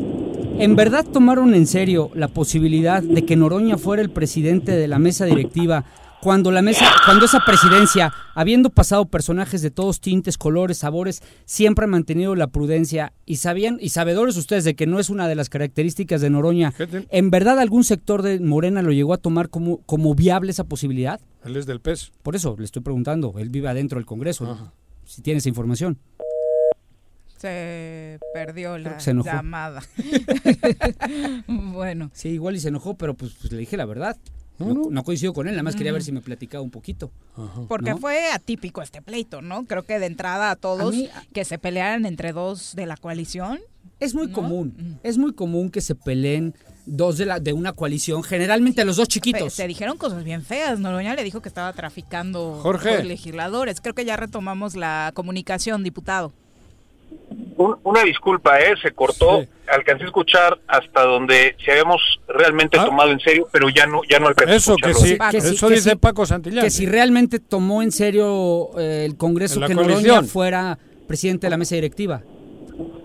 Pues mira, si, si, si hubieran sido la tercera fuerza, tendríamos que, por fuerza, haber votado una propuesta del Partido del Trabajo donde seguramente vendría Gerardo Fernández Noroña, pero también yo yo veía al interior eh, pues resistencia del mismo del mismo grupo mayoritario, ¿no? Se hablaba también de otros nombres como el diputado este González o eh, este, eh, inclusive el diputado Porfirio Muñoz Ledo eh, ya andaba diciendo que también él había siglado, había sido siglado por el PT y que también podía volver a contender. Este, estaba también el diputado Benjamín de, de Oaxaca, en fin, había otras otras propuestas, pero mira, yo siempre yo siempre lo dejé muy claro. Si ellos hubieran llegado a ser una tercera fuerza ficticia como pretendían eh, construirla, nosotros siempre nos, nos hubiéramos mantenido en abstención, nunca hubiéramos votado a favor una mesa eh, una mesa ficticia, una mesa este, que no existe, porque la tercera fuerza hubiera sido ficticia. Y eso realmente, desde un punto de vista personal, no hablo a nombre de mi partido, este, les hubiera permitido extorsionar al presidente de la República. Y lo he dicho claro y lo he dicho en todos lados. Ellos lo que querían era llegar a una presidencia de la mesa directiva para desde ahí eh, quererle hacer manita de puerco al presidente de la República. Y eso definitivamente no lo podemos permitir. Noroña y el PT hacerle manita de puerco a López Obrador. Claro, eh, Eh, ¿bajo revisen las declaraciones de Gerardo Fernández después de que quiere, este, pues hasta usa eh, adjetivos este, bastante fuertes contra el presidente de la República. ¿no? Sí, está el video. Sí, eh, creo que ya superó esa etapa, ¿no? Porque la semana pasada que platicábamos con él ya Compañero eh, presidente tenía le ha actitud. vuelto a decir. A, a los ciudadanos de pronto los, lo que nos impactó mucho fue el nivel de debate en el que se acusaban unos y otros de traficar legisladores, de si tú te llevas a tantos de Morena, yo le mando al PRI y demás como si fueran cosas eh, las personas que se encuentran en el Congreso de la Unión. Sí, eh, decía por ahí el diputado Juan Carlos Romero Hicks, el guachicoleo de diputados. La verdad estoy de acuerdo en el término que usa mi compañero. Este, porque esto, estas prácticas son totalmente sucias, no deberían de existir en, una, en un buen ambiente, en una práctica parlamentaria este, honesta, pues no deberían de existir, ¿no? Realmente las, las diputadas, los diputados son libres de, de, de formarse y de estar en la, en la bancada que ellos quieran, pero lo que no se vale es que anden este, andanadas eh, con intereses políticos tratando de, de fortalecerse para hacer este pues cosas que no están bien. ¿no? Realmente eh, crear una tercera fuerza ficticia o una segunda o una primera es algo que de entrada ya no tiene ya no tiene este una buena intención. ¿Y no es guachicoleo de alcaldes y legisladores lo que está pasando en Morelos con estas adhesiones al PES, diputado? Pues no, fíjate que eh, los, los, eh, lo que lo que hemos hecho con estos este con estos cuatro alcaldes, eh, el alcalde Cuananis, eh, su eh, Alfredo Manzano, eh, él en sus orígenes él quería ser alcalde por por el PES. Fíjate que en, en ese momento yo no, no estaba en el PES, ¿no? Pero él quería ser parte del PES, pero el género no se lo permitía. Entonces él buscó otra vía que fue el PRD y ahora, este, bueno, pues decidió estar con nosotros. Eh, el alcalde de Sosocotla, bueno, él viene impulsado por, por, un, por un consejo indígena y, y, bueno, pues ha, es estado, nuevo, diríamos. ha estado participando con nosotros y, y está, está, este, este, simpatizando y de acuerdo con lo que nuestro partido busca, ¿no? En el tema de, de, de Rogelio de Tepoztlán, pues bueno, él también es un, él es un alcalde del PES, él salió adelante por Morena PSPT y, y bueno, creo que también él ha declarado que él sigue en la coalición y es un cuate bastante correcto y que, y que sabe muy bien este lo que quiere y se me hace un político bastante educado, ¿no? Eh, en los temas. Y este y bueno, pues el, el alcalde que, que, que sí busca cambiarse del PRD, que había sido perredista, que es este Abel, Abel Espín, bueno, pues él, él ha estado este, últimamente en las mesas de, de nuestra de nuestro partido, él ha manifestado abiertamente que, que simpatiza con Encuentro Social y es por eso que hace el cambio, pero eh, en ningún momento créanme que como presidente ando yo este eh, tratando de hacer que la gente cambie de manera de pensar, no, este, yo, yo creo que la política tiene que ser plural, los gobiernos tienen que ser plurales, siempre lo he dicho, tenemos que acabar con esa forma en la que el que gana gana todo y el que pierde se dedica a fastidiar al que gana, porque los únicos que pagan los, los platos rotos son los Ciudadanos. son los ciudadanos. No Por podemos eso- estarnos peleando de manera perenne. Eso, pero yo entiendo lo que dices, pero por otro lado, bueno, no iba a tocar este tema, pero a estos alcaldes no el, no está interviniendo el gobierno del estado, es directamente, digo, porque hay obra pública que puede ser uno de los motivos por los que hay algunos alcaldes que quieran ad- adherirse al partido que está en el gobierno. No, mira, eh, realmente estas negociaciones, estos acuerdos, estas pláticas que se han hecho políticas, siempre las hace un servidor, este, a veces acompañado de mi secretario de organización, a veces acompañado en su momento del secretario general, este, evidentemente se las informo al gobernador, es el, es el primer pesista, pero no viene nada a cambio, no hay nada de que les damos obra, nada, nada, este, ellos lo hacen por convicción y yo siempre he puesto algo muy claro, este, vamos a, vamos a hacer una parrilla electoral con personas que, que, que tengan, este, pues honorabilidad, que, que no, que no sean pura gente que nada más viene a ver qué se lleva, cómo sigue lastimando al Estado, ¿no? Y es algo que comentaba yo ayer con uno de los, de, uno de los actores este, sociales, con este Chacho Matar que tiene la Fundación Remo, decía, oye, hay que firmar un acuerdo donde nos comprometamos todos los presidentes de partidos a que no van a postular personas con antecedentes penales. Que venga una, yo sé que, que, que, que eso... Aunque, aunque está en la ley. Jurídicamente, eh, este, sí, pero es que eso no les importa y luego mandan delincuentes, luego hasta hasta hay alcaldes que siguen desde la cárcel este, gobernando, ¿no? Entonces necesitamos limpiar la política, necesitamos mandar eh, hombres y mujeres que estén dispuestos a trabajar de manera sensible, honesta, este, haciendo las cosas bien. Y yo como presidente del partido, eso sí les puedo dar mi palabra, yo no voy a postular a ningún delincuente. Diputado, eh, ¿qué le dirías a todos aquellos que a la hora de que el PES anuncia nuevos integrantes en su partido, como estos alcaldes, como la diputada Erika, eh, y que lo único que hacen o lo primero que hacen es recordar las prácticas de Rodrigo Galloso, por ejemplo, cuando en el trienio anterior pues tenía prácticamente los mismos usos y costumbres? ¿Cuál es la diferencia de ese PRD de Galloso a este PES eh, que hoy gobierna Morelos? Lo que te digo, Viri, nosotros, a nosotros, a mí al menos, este, como presidente del partido, me mueve las ganas de tener un partido hecho a base de hombres y mujeres que quieren que la realidad del Estado y del país cambie, porque estoy también viendo el tema nacional en muchos aspectos. Y bienvenidos todos al PES, todos los que quieran hacer política limpia, sana, que haga, este, la verdad, un cambio, que haga que las cosas vayan bien y que sean honestos. Las puertas del PES están abiertas de par en par. Eh, los que quieran venir a hacer las cosas de manera contraria, que quieran venir a lastimarnos, que se nos acerquen. Eh, claro que tengo propuestas de muchas personas que quieren afiliarse y que quieren formar parte de nuestra partida electoral, pero definitivamente no los voy a llevar y definitivamente no serán este una propuesta que, que ni siquiera tomemos en cuenta en las mesas. Ustedes al tiempo al tiempo lo podremos volver a discutir y no me podrán decir eh, postulaste a X o Y que ya fue que ya hizo o que ya nos lastimó. Eso eso no lo van a ver, eso no lo van a ver mientras yo sea el presidente del partido Después, y no creo ah. que, que, que, que eso que eso este vaya a suceder eh, con alguien que, que me venga a mí a, a- suceder después no cuando yo deje de serlo yo creo que tenemos que mantenernos en esa línea Después de estas grandes discrepancias, que es el tema principal de esta plática contigo, ¿qué va a ocurrir? Porque Tania y Noroña creo que tienen una estrecha relación y el PT en general. ¿Va a haber coalición o...? Eh, Porque al final también comentábamos con él que ustedes son un partido de derechas y ellos son un partido de izquierdas y Noroña creo que es más allá de la izquierda. ¿Se va a poder amalgamar otra vez esa coalición o cómo está la cosa en Morelos entre PT y PES? mira ahí también eh, se equivocaba o no tenía la información correcta mi querido Gerardo este él decía que no podemos ir en coalición claro que podemos ir en coalición ahí está un resolutivo del INPEPAC donde le pregunta a un ciudadano y ahí está publicado no no es algo que Pero yo- no es definitivo, eso todavía se judicializa, diputado. O sea, Y- e- y- eso es un acuerdo, una Bueno. opinión del INPEPAC. Todavía hay que ver qué dicen los tribunales. Ok, Pero bueno, es- tenemos tenemos esa posibilidad abierta. Nosotros estamos analizando muy muy a conciencia si iremos en coalición con el PT.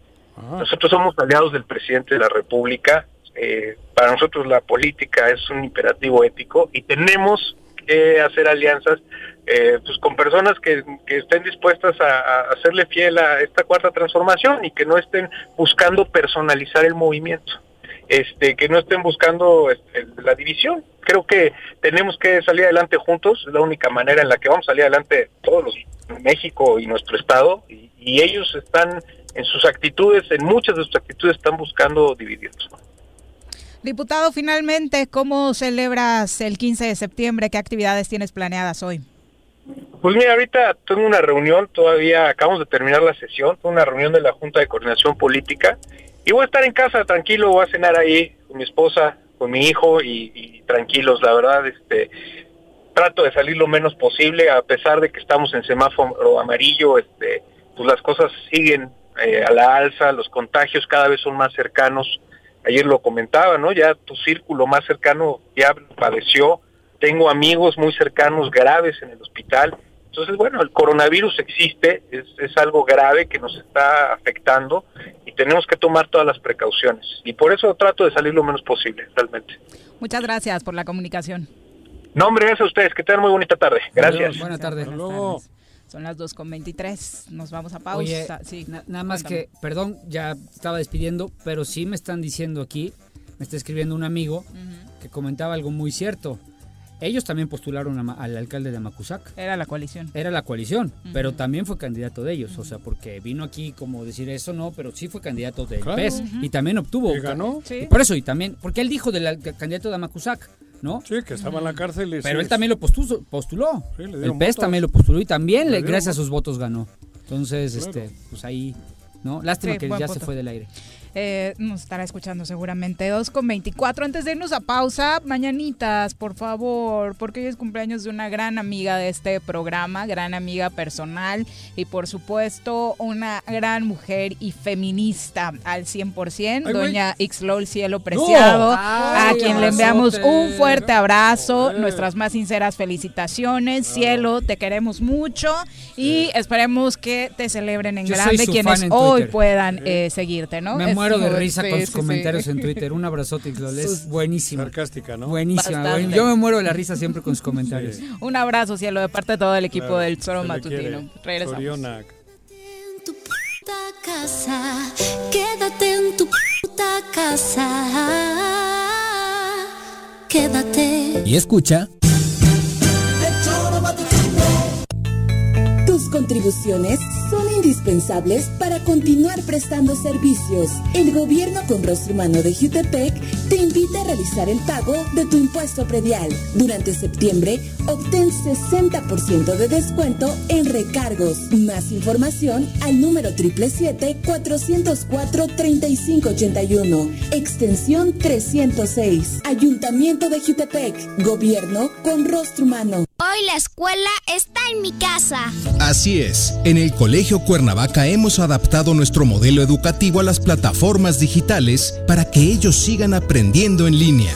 Kinder, primaria y secundaria. Conócenos, colegiocuernavaca.edu.mx. Tu camino al éxito. En Yautepec se realizan obras y acciones en electrificaciones, pavimentaciones, colocación de luminarias, rehabilitación y construcción de pozos de agua, drenaje y conducciones de agua potable, pensando en mejorar la calidad de vida de los yautepequenses mediante un desarrollo urbano sustentable. Agustín Alonso Gutiérrez, continuidad en el progreso.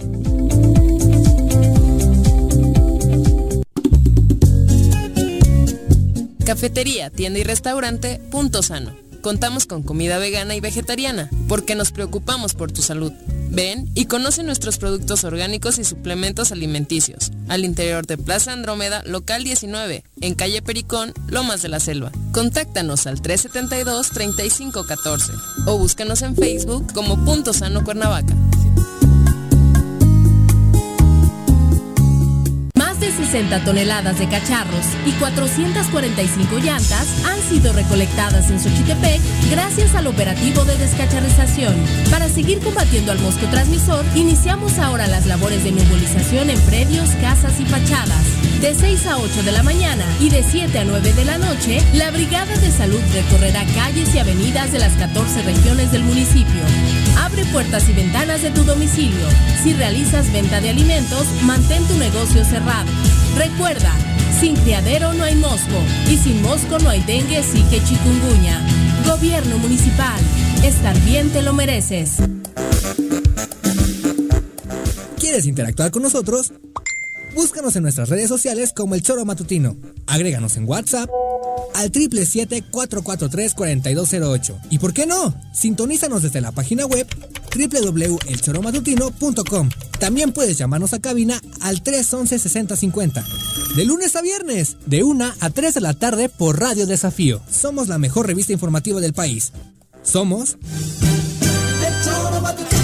Quédate en casa. Quédate en casa. Quédate en casa. Quédate en casa.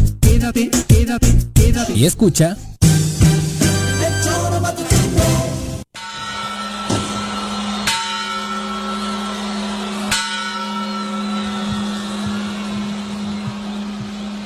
Mexicanos,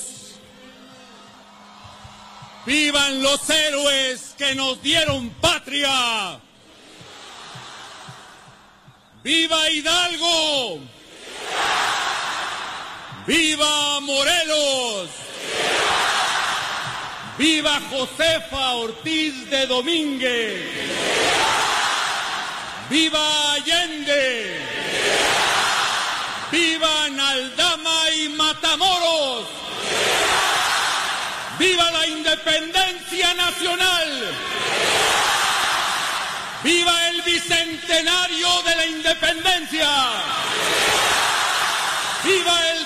¡Viva el centenario de la revolución! ¡Viva México! ¡Viva México! ¡Viva México!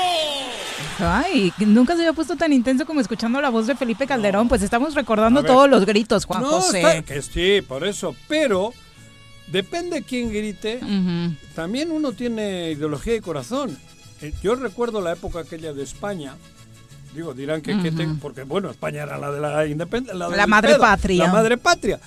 Cuando Franco gritaba viva España, los republicanos se cagaban, les daba chorrillo, güey. O sea, no tiene por qué, por qué De emocionarte un evento. un, un- un farsante ¿no? o un, un contrario. Digo yo, cabrón. O sea, porque si todo el mundo dice un cabrón, un, ro- un antipatria, dice viva México, ¿lo vamos a gritar? No, cabrón.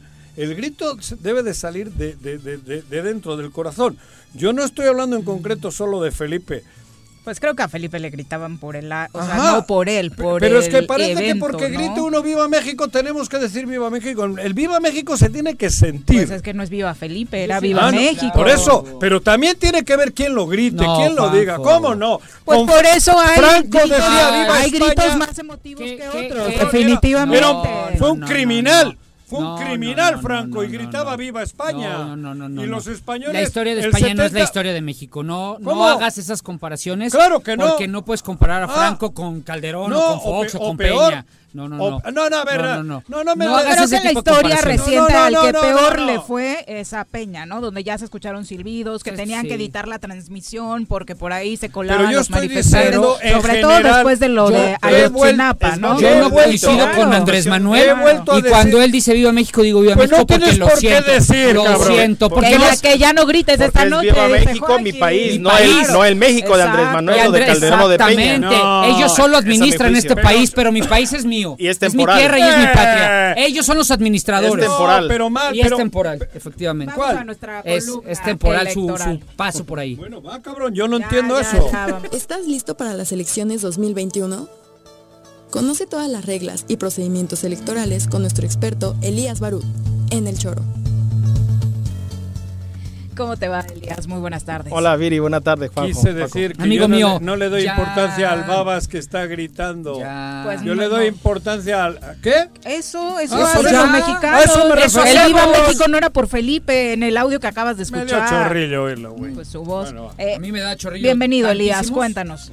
Gracias, Viri. Yo creo que la vez pasada quedó todavía a medias porque va a dar mucho de qué hablar todavía el tema. ¿Medias qué? ¿Te echaste en media hora, No, güey? no, no, el media. el- Ya nos dijo que te no recortemos quedó, tiempo, ¿eh? No quedó, Eso. quieren más tiempo, güey. El tema de, lo, de los eh, indígenas, de las postulaciones indígenas, que todavía, repito, va a dar mucho de qué Le hablar. preguntamos a la de a la, chi- a la señora de del INPEPAC del y obviamente ella eh, dice que ni siquiera tenemos eh, la real noción de la cantidad de población indígena que el INE tiene establecida y obviamente bajo esos parámetros es normal y equilibrado el porcentaje que se le da. No, eh, y, y repito de lo, de lo que se mencionó la semana pasada, que efectivamente hay, hay deuda histórica con los indígenas, como lo hay con, los, con las mujeres y con varios grupos vulnerables que efectivamente están subrepresentados.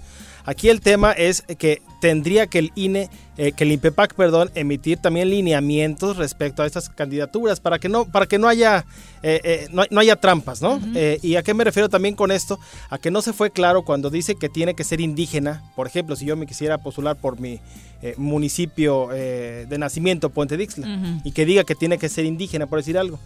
No dice que tiene que ser indígena de Puente Dixla. Es decir, podría yo, está abierto para ser indígena rarámuri de. Chihuahua y venir a competir a, a- a Morelos, ¿no? O sea, varios Pero temas, ¿Tú no eres varios de, li- de origen libanés o qué, güey? de ascendencia, sí, De pero por decirlo ascendencia. cualquier persona, por ponerme como ejemplo. Ah, ah. ¿no?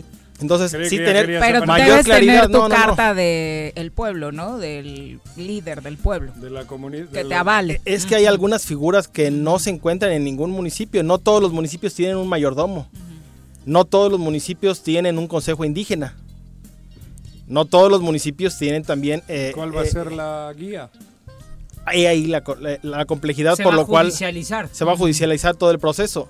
Ahí Bueno, tendría ya, que tendría si que se judicializa, ya vamos con los blanquitos a que hagan los blanquitos lo Para que que quieren. digan que no. No, tema, no para que no se preste para que no se preste a que a, que- a trampas que han existido digo Lo que pasó en Chiapas. Del hombre lo, blanco. lo de Chiapas no pero repito lo, lo que pasó en Morelos no era evidente que un personaje no era de Morelos no nacido de Morelos no tenía la, la residencia para poder competir en Morelos Jugó en los colibríes. es- Ah, no, tampoco, ¿no? no tampoco No lo Puebla. recuerdo en esa plantilla. Puebla fue la última fue el último equipo y, pudo y pudo participar debido a esas lagunas eh, legales que existen en, en nuestro estado, ¿no? Entonces, sí ser más puntuales para que no pase eso y nuevamente un grupo de manera fraudulenta desplace nuevamente a esos indígenas por lo que, lo que hay una doble victimización.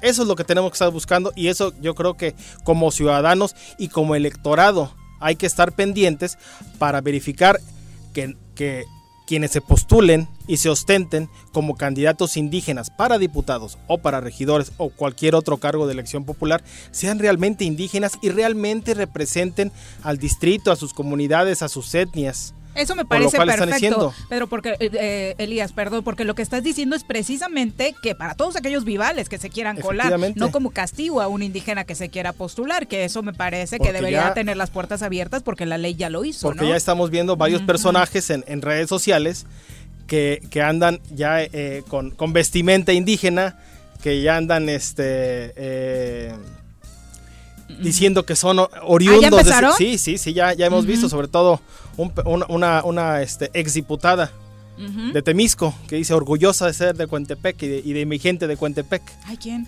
la exdiputada Irra. Silvia Irra. Sí, sí, sí. Ah, no, no- Entonces, no digo- sabía que era de. Bueno, yo No, me enteré que ni era yo, de- pero yo me también enteré que ahorita, era de ahorita en Temisco redes sociales ya, ya, ya, ya ¿verdad? aparecen, ya aparecen, desconozco y probablemente es de allá, es de allá, ¿no? Pero, pero este, ahora ya andan con vestimenta típica regional indígena, eh, rodeada de personas indígenas. El este, lunes me traigo mi vestido. en, en No. el tema Sí. todo eso, Ah, ¿no? mira, Entonces, Arias, ahora no. verificar precisamente Yo me que, vengo con que no pase eso. todo, no me jodas. Es que hay que tener cuidado porque puede haber Juanji, o sea, en Chiapas ¿Qué? un Sí. Banjupe, no sé qué, bueno, Sí, ojo sí, verde, sí. Pero ahí el tema Digo, no es, por dis- no por- es efectivamente, Sans. es efectivamente De Cuantepec. que Pero eso sí está bien que se castigue. Ese Eso sí está bien mío. que se si no- judicialice. pero ojo, eh, si no lo si no lo verifica el propio INPEPAC, tendríamos que ser nosotros los ciudadanos que los castiguemos con el no voto por estar eh, ocupando un espacio que le corresponde realmente a un indígena. ¿Pero qué dijiste del gobernador que no te entendí?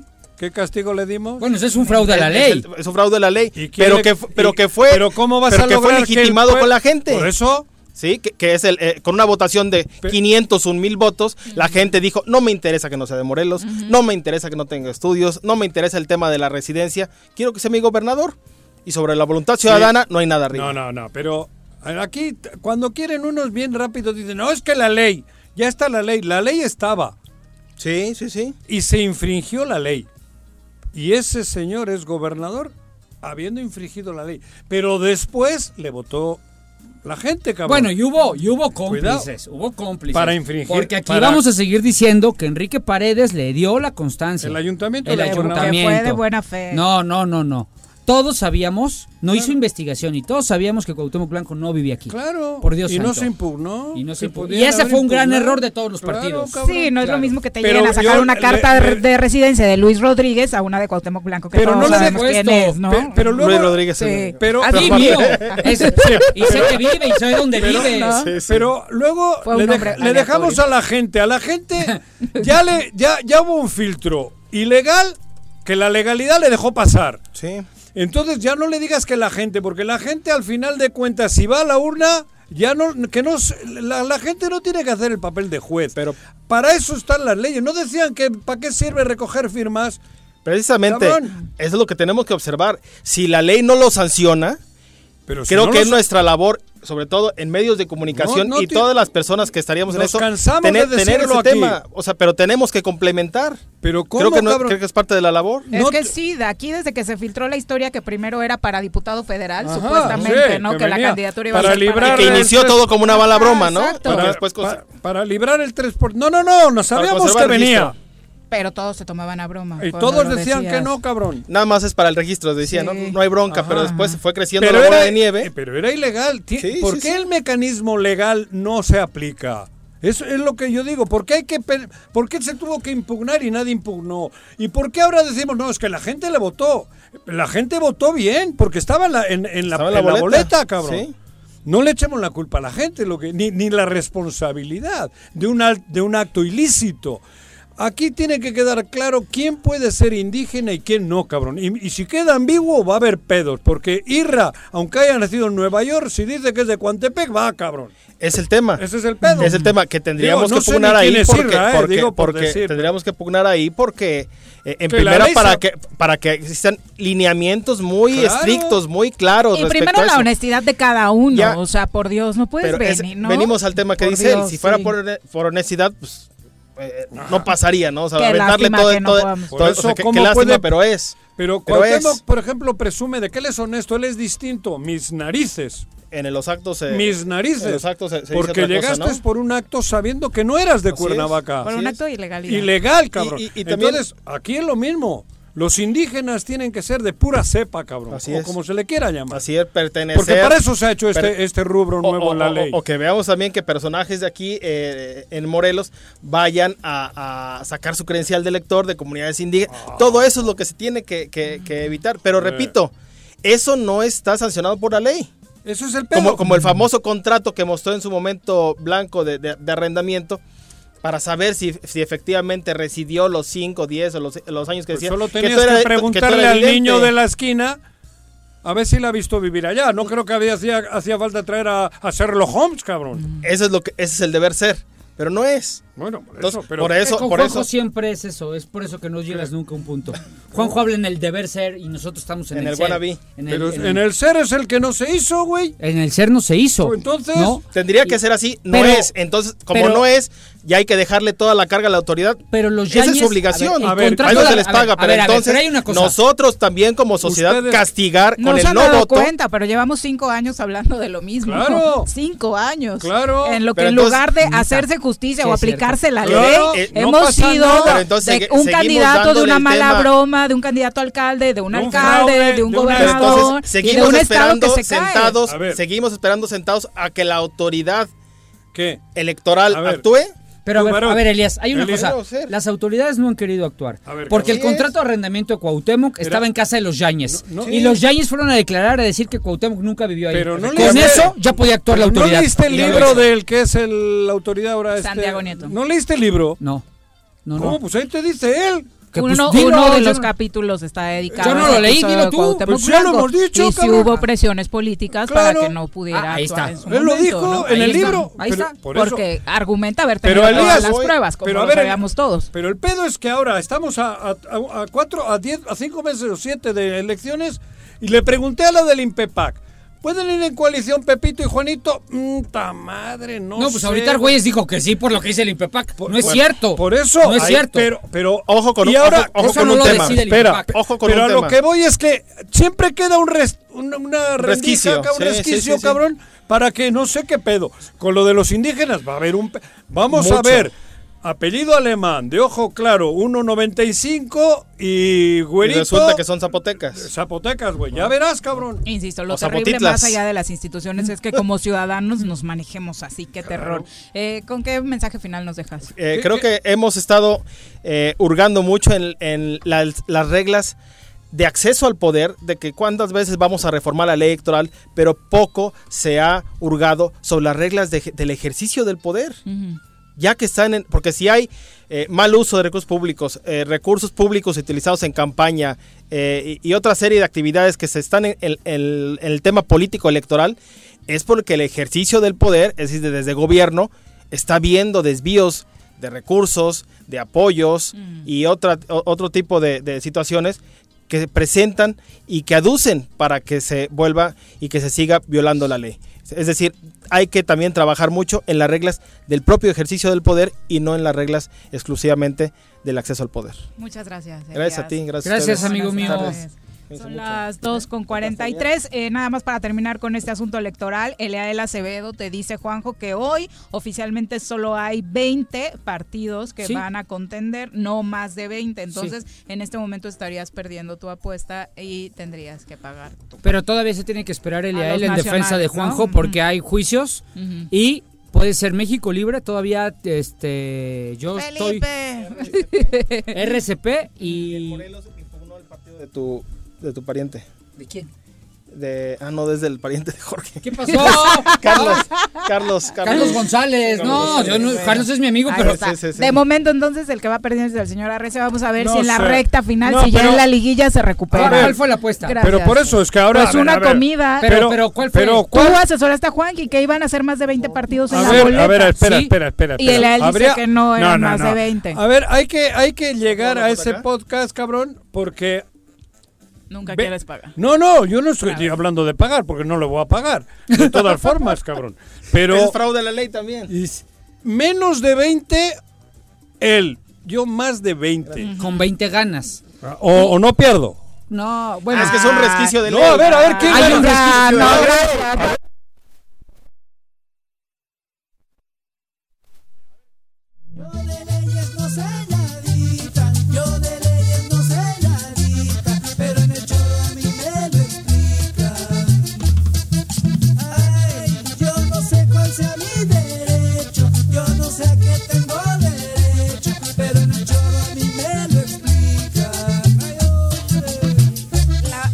Parte positiva que yo le veo a ser codo en la vida es que buscas muchos argumentos ¡Claro! para salir ganando. No, no Doctor, ¿cómo le va? Muy No, buenas tardes. ¿qué? Nos agarra justo en un tema de interpretación de, la ley. Buenas tardes. Ajá.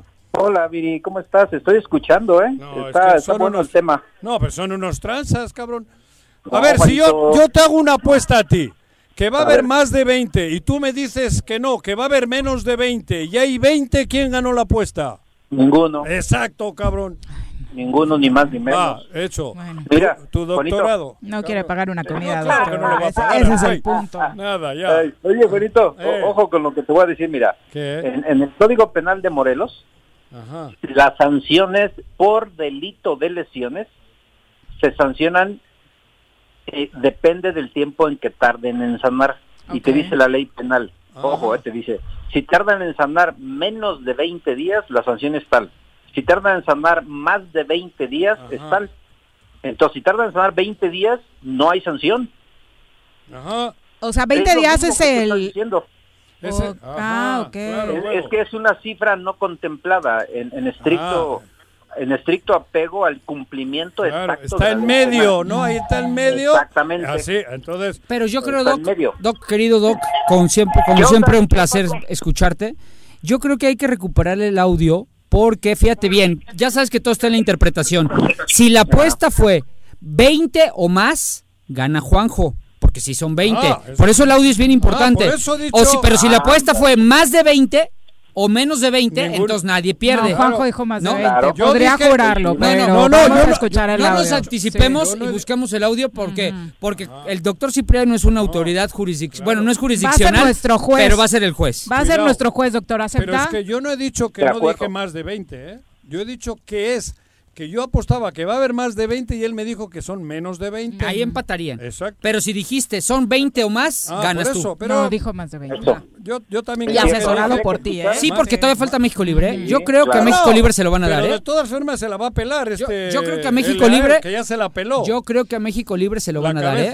Y, y en un asunto grave que me deja reflexionando en este ejemplo que puso doctor es también como en temas de violencia intrafamiliar, esto que dijo es súper importante. Cada vez más este tipo de sujetos aprenden a qué tipo de lesiones provocar en sus parejas para precisamente no tener que enfrentar la ley.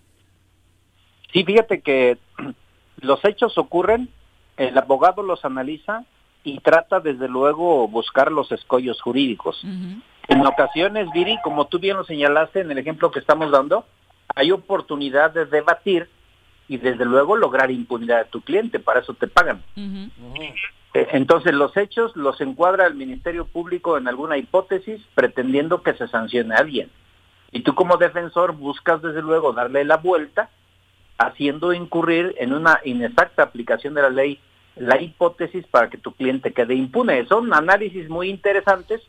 Desde luego el Ministerio Público en materia penal tiene la carga de la prueba y les toca a ellos justificar estas circunstancias. En la práctica, ¿cómo se soluciona? Ojo, quien puede emitir un punto de vista especializado para ver cuánto tiempo tardan en sanar las lesiones es el perito en medicina legal. Cuando hace la clasificación de las lesiones, entonces él es el que ayuda al fiscal diciendo, las lesiones tardan en sanar menos de 20 días, o bien, tardan en sanar 20 días o más, y así tapan ese hueco. Pero es un perito entonces el que tiende a, a cubrir los errores que el legislador en su momento cometió, dejando un vacío jurídico. Porque si no, los abogados por ahí se van. Y este es un caso de mil, ¿eh? Sí, por es un caso de mil. Eh, ¿Qué tema nos tenía para hoy planeado, doctor? Cuéntenos. Ok, Viri, mira. Ya dejando a un lado lo de la La- apuesta, que resolveremos después. Sí, fíjate que la materia electoral, insistir sobre ese tema en un aspecto muy fundamental. Eh, mira, en el sistema americano de justicia tenemos una supremacía constitucional de tratados internacionales, incluso sobre leyes secundarias. ¿Qué es esto? Cuando encontramos nosotros leyes secundarias, como leyes generales, leyes federales, leyes estatales inclusive, que contradigan alguna disposición constitucional o de un o de un tratado internacional, una convención, se puede alegar una figura jurídica que se llama inconvencionalidad o inclusive inconstitucionalidad de la ley. Razón por la cual en este tema que estaban ustedes platicando, donde se establece que, por ejemplo, los partidos de nueva creación no tienen derecho a ir en coaliciones o en candidaturas comunes, pero los que ya tienen registro sí tienen ese derecho. Parecería injusto o parecería muy justo, depende cómo lo quieras ver. Lo cierto es que desde mi particular punto de vista hay una discriminación para los partidos de nueva creación porque no tienen los mismos derechos de los que ya tienen este pues un registro anterior. Ellos sí pueden ir con candidaturas común y estar inclusive en coalición postulando a sus candidatos y los partidos nuevos no. Hay quien dice, es justo porque se tiene que ver si mantienen el registro, si tienen la aceptación, porque una cosa fue llegar y otra cosa es mantenerse. Entonces hay que dejarlos que prueben. Sin embargo, desde el punto de vista netamente jurídico, a mí me parecería que hay una discriminación y habría una violación del artículo este, sexto constitucional que permite la libre asociación y, ade- y además en igualdad de circunstancias. Pero como bien se decía en la mesa, en el supuesto que tú hagas una petición como partido nuevo de ir en coalición o en una alianza común y te lo niega el INPEPAC, vas a judicializar tu proceso. Y mientras esa negativa no te permitiría como candidato postularse y hacer la campaña correspondiente porque hay una prohibición. Entonces hay una desventaja muy clara. ¿Qué creo yo que cómo se puede solucionar? Haciendo una consulta previa, que un partido político, ahí seguramente este Paco y, y Juan podrán tener una amplitud de, de este panorama, se hace una consulta al INPEPAC, el INPEPAC te dice que no puedes y entonces pudieras tú debatir esa negativa antes de que arranquen las campañas políticas. Doc, pero a ver, yo tengo dos preguntas en este punto. Yo haría otra cosa. yo- yo- yo tengo dos preguntas aquí. Uno, el tema de la prohibición de las coaliciones también es, para partidos nuevos también está en la. Constitución. Entonces, no hay una inconstitucionalidad como tal, sino un choque de, de de- con el artículo sexto que tú mencionabas, sino un choque de preceptos constitucionales. Por, eso, esa es la primera pregunta, si es así. Segundo, el hecho de que yo como ciudadano, o sea, yo sé que el INPEPAC no resuelve. El INPEPAC es un órgano ejecutor de, de- de decisiones electorales. Pero como tal, quien resuelve controversias son el Tribunal Estatal Electoral, la Sala Regional y la Sala Superior, ¿no? Es correcto. sí. Entonces, eh, el hecho de que yo llegue con una consulta así y el INPEPAC me responde esa consulta, no está generando una predisposición eh, que desde mi punto de vista pudiera ser ilegal porque el INPEPAC ya al responder ya tomó partido de algo que no está claro y que se puede judicializar. Sí, fíjate que tienes toda la razón. Sin embargo, es parte de la función de- del INPEPAG o el INE en materia federal el resolver consultas. Sí, por supuesto, habría que tener mucho cuidado porque no todas las consultas son susceptibles de responderse. Si se ve, por ejemplo, un viso de una campaña anticipada. Hoy a las 11 de la mañana, Paco, el presidente de la República entregó al Senado de la República la aprobación para poder lanzar como una consulta popular el juicio a los expresidentes, pero va a tener mucho que ver la forma de cómo se hacen las preguntas. Aquí ya se hizo público cómo vienen esas preguntas. En este caso que estamos planteando, yo creo que tienes toda la razón. Habría que ver cómo se hacen las preguntas, porque si, si, si se le pregunta por un partido nuevo, yo quiero proponer como candidato a Juan Pérez y yo quiero que tú me digas si puedo ir en alianza o en coalición, creo que no estaría en condiciones de responderte y te va a dar la vuelta. Pero, pero si le haces un planteamiento menos amañado, menos insidioso, ese es el truco que los abogados a veces jugamos y tendríamos que, que buscar que nos conteste que sí o que no para que en razón de ello ya se puedan implementar este, los juicios correspondientes. Pero tienes toda la razón, ¿eh?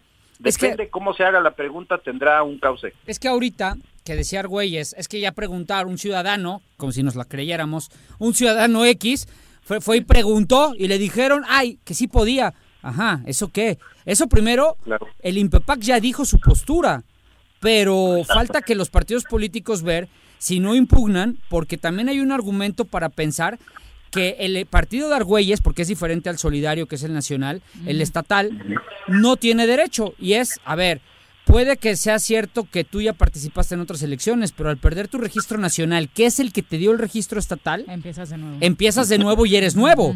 Entonces no puedes, también ahí hay un argumento. Entonces, creo que el INPEPAC actuó de manera equivocada. Yo creo que bajo la lógica que tú perfectamente nos acabas de explicar, creo que el INPEPAC debió de haber dicho, eso no lo puedo resolver en este momento hasta que se solicite o se dé o se dé el supuesto normativo que es que llegue el PES a Claro. solicitar su coalición. Directamente. Hasta que se creo el creo que ahí el INPEPAC pe- cometió un una, una irregularidad al, al dar ya su posición al respecto. Y eso creo que tendrá que ser materia en los tribunales electorales también de la equivocación, de la actuada equivocación del INPEPAC. Desde mi punto de vista. Sí, ¿no? claro. Sí, no, y coincido contigo, Paco. Lo que diga el INPEPAC o lo que diga el INE no es definitivo. Pe- pero sí te permitiría, aunque podría ser contraproducente, porque, por ejemplo, mira, si el INPEPAC te dice, sí puedes, desde mi opinión, sí puedes en base en tal cosa, ¿no? Y te resuelve que sí. Te impugna a los demás partidos. Hiciste la campaña y la ganaste. Y resulta que los tribunales te dan un revés. Imagínate toda la inversión que hiciste, todo el trabajo que hiciste de base y al último te dicen, ¿sabes qué? No tenías derecho, se te cae todo lo que habías conquistado. Pero también a la inversa, si el INPEPAC te dice que no, pues tú te quedas varado, no puedes ir a campaña, judicializas y faltando un día antes de la elección ganas. ¿Qué caso tendría ya participar? Claro. Entonces a- aquí yo creo, ¿eh? yo creo que tendrían que ser muy responsables los partidos y los candidatos para que cuando decidan lanzarse, pues tomen la decisión con las consecuencias que ello conlleva. Sí, vamos a ver qué opina el alumno más adelantado. Ah, ya se salió de la clase. eh. No, Se pero no es el, alumno más... a- Doc, tu, alumno ¿eh, es, Doc? tu alumno estrella soy yo, no es Juanji. Ya me di cuenta, ¿eh? Tu alumno estrella, tu alumno estrella soy yo. Oye, Paco, por eso Juanito repite y repite y repite. y nunca pasa Desde que las clases semestre. son por Zoom, doctor, vamos de mal en peor. Juanjo no ha No. pasado teoría del derecho cero, Doc. Que es, que es una ley. Nada más le preguntaron, ¿qué es la ley? Y no pudo responder eso. Dijo lo que Andrés Manuel mande. Doctor, muchas gracias por la comunicación y nada más para este mencionar los casos en los que anda teniendo el doctor Cipriano Sotelo. Ya lo vimos en portada del TV y novelas esta semana, doctor. Ándele. Y pues, caray, bueno, este, ahí tuvimos una declaración y, y parece ser que lo subieron ahí en una fotografía, pero mira, es el caso en sí mismo, ¿no? Lo que le llama la atención a la gente, los fans del señor John Sebastián, que, que todavía están pendientes, están escuchando su música, están pendientes de los discos que estamos lanzando. Todavía hay dos sorpresas más, habrá dos discos más todavía. Alcanzan Viri las canciones que dejó grabadas el Wow. señor y que estamos perfeccionando. Hoy está en los primeros lugares Tengo Miedo, un, un disco sencillo que lanzamos hace tres meses y que qué bárbaro. En Colombia en primer lugar, en México en tercer lugar, con artistas vigentes de gran jalón y Joan sigue en la cúspide. Seguirá vivo siempre, doctor. Muchas gracias por la comunicación. Gracias, ¿Dónde lo encontramos, vi- doctor? Un abrazo. No, ya vi Pues que te chismorrearon, que salí de la clase, me estaba meando, cabrón. ¿Qué hago? Ah, Juanito, siempre Jurídica- lo mismo. en A su, clase. a su edad, no, Doc, a su edad la próstata es delicada. Déjalo, déjalo. ¿Dónde lo encuentra nuestro Oye, público? Jurídicamente, ¿qué hago? Juanito, me voy a permitir proponer a tus amigos que, que, te- que lleves un pañal. Ah, cabrón. Víctor Sánchez Trujillo le manda cada 16 de enero su paquete de pañales. Ah, o sea- Tiene, tiene. Jurídicamente la solución es un pañal. La más fácil. No, joder. La más fácil. Ahora No, está. pues les mando un abrazo fuerte y, y, bueno, un aniversario más de nuestra independencia, así que vamos a festejarlo con responsabilidad, con la sana distancia, en casita, intentando pues mantenerlos. Ya habrá chance de festejar como lo hacíamos antes. Muchas gracias, doctor. Buenas tardes. Un abrazo, cuídense. Hasta luego, Doc. Adiós. Perfecto. Bye, bye. Y bueno, para que ya se te quite el mal sabor de boca del grito de Felipe Calderón, nos vamos a corto escuchando el grito de independencia del gobernador Cuauhtémoc Blanco. Mexicanos, viva la independencia nacional. Viva los héroes que nos dieron patria y libertad. Viva Hidalgo. Viva doña Josefa Ortiz de Domínguez. Viva Morelos. Viva Matamoros. Viva Allende. Viva Aldama. ¡Viva Guerrero! ¡Viva México! ¡Viva México! ¡Viva México!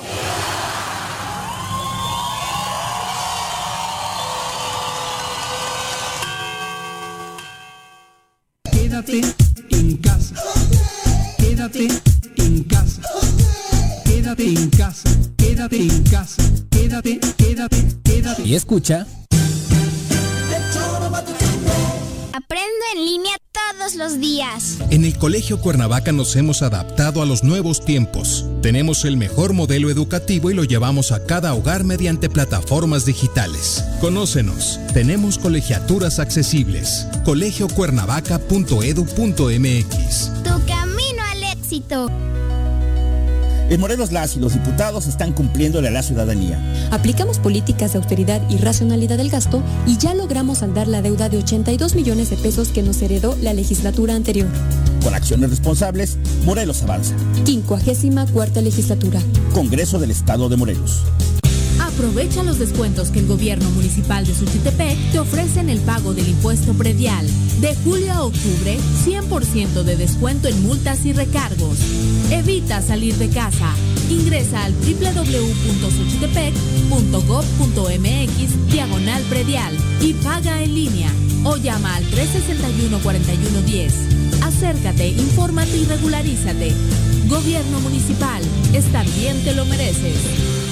El Ayuntamiento de Cuernavaca, a través de la Tesorería Municipal, te invita a aprovechar la campaña de descuentos en el pago anticipado del impuesto predial y servicios públicos municipales 2021. 50% de descuento de septiembre a diciembre a todos los jubilados y pensionados, mayores de 60 años y personas con discapacidad.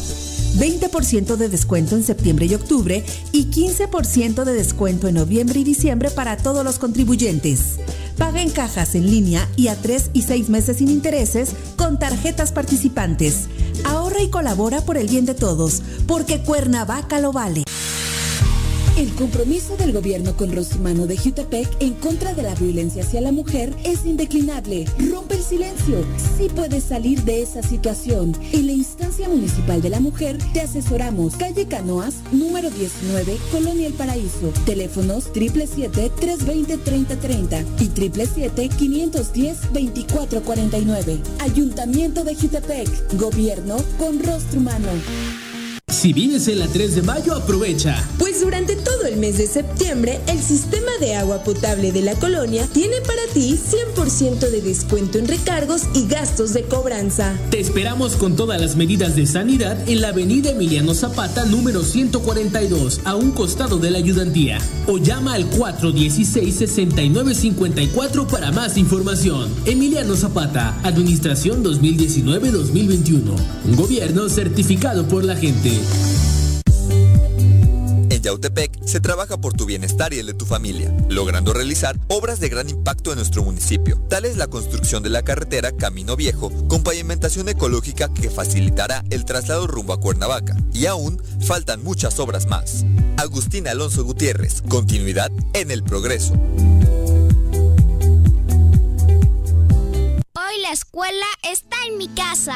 Así es, en el Colegio Cuernavaca hemos adaptado nuestro modelo educativo a las plataformas digitales para que ellos sigan aprendiendo en línea. Kinder, primaria y secundaria. Conócenos, colegiocuernavaca.edu.mx. Tu camino al éxito. Quédate en tu puta casa. Quédate en tu puta casa. Quédate. Y escucha.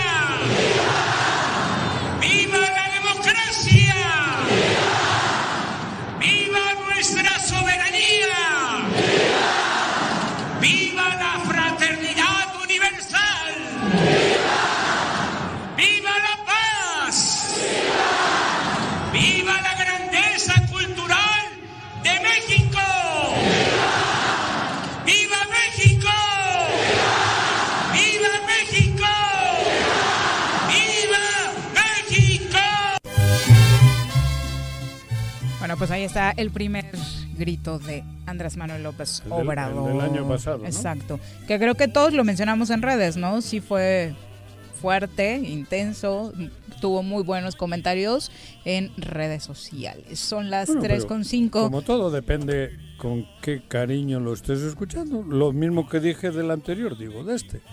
A mí, por supuesto, que me agrada más, me, me- me sentía más identificado con el grito este.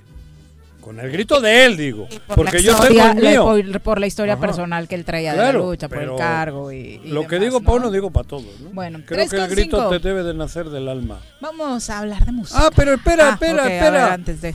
Porque hace ratito tú hiciste un comentario cuando se ¿Yo? colgó la entrevista de, Que ya no pudimos hacer de al Jorge aire. Ah, con Argüelles. Sí. pero me ha escrito un WhatsApp Jorge Ajá. diciendo gracias por el espacio Master y sí alcancé a escuchar lo que dijo Paco. Te dice Master.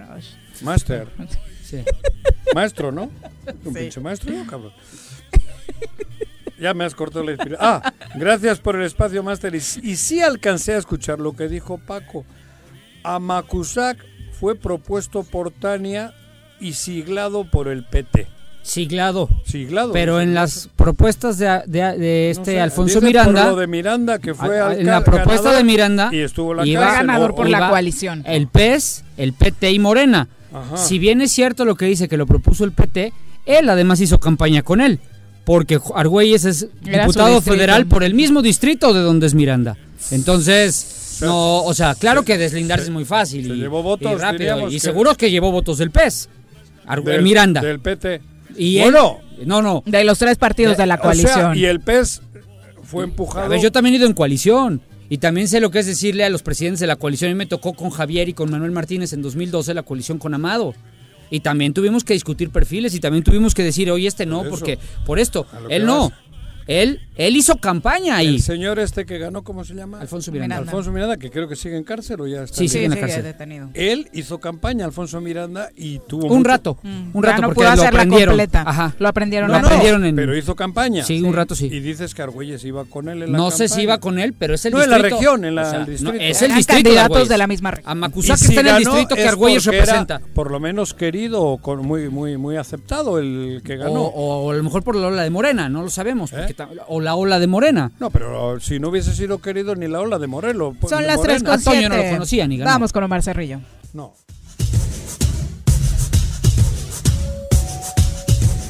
Michael Jackson, Elvis Presley, Coldplay, Black Sabbath, Daddy Yankee, Juan Gabriel, Red Hot Chili Peppers, Shakira, Led Zeppelin, Rihanna, ACDC, Luis Miguel, Kiss, Scorpion, Queen, David Guerra, Muse, José José. Desde los Beatles hasta el Chente.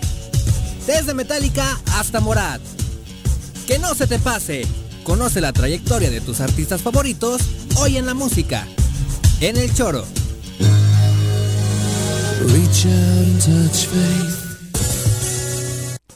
Querido Omar, ¿cómo te va? Buenas tardes. Hola, ¿qué tal, Viri? Muy buenas tardes. ¿Cómo están ustedes? Muy bien, ya a punto de dar el grito con el conteo regresivo. Aquí ya estamos cociendo el pozole, querida Viri. ¿Eh? ¿Desgranaste y todo o compraste tu bolsita?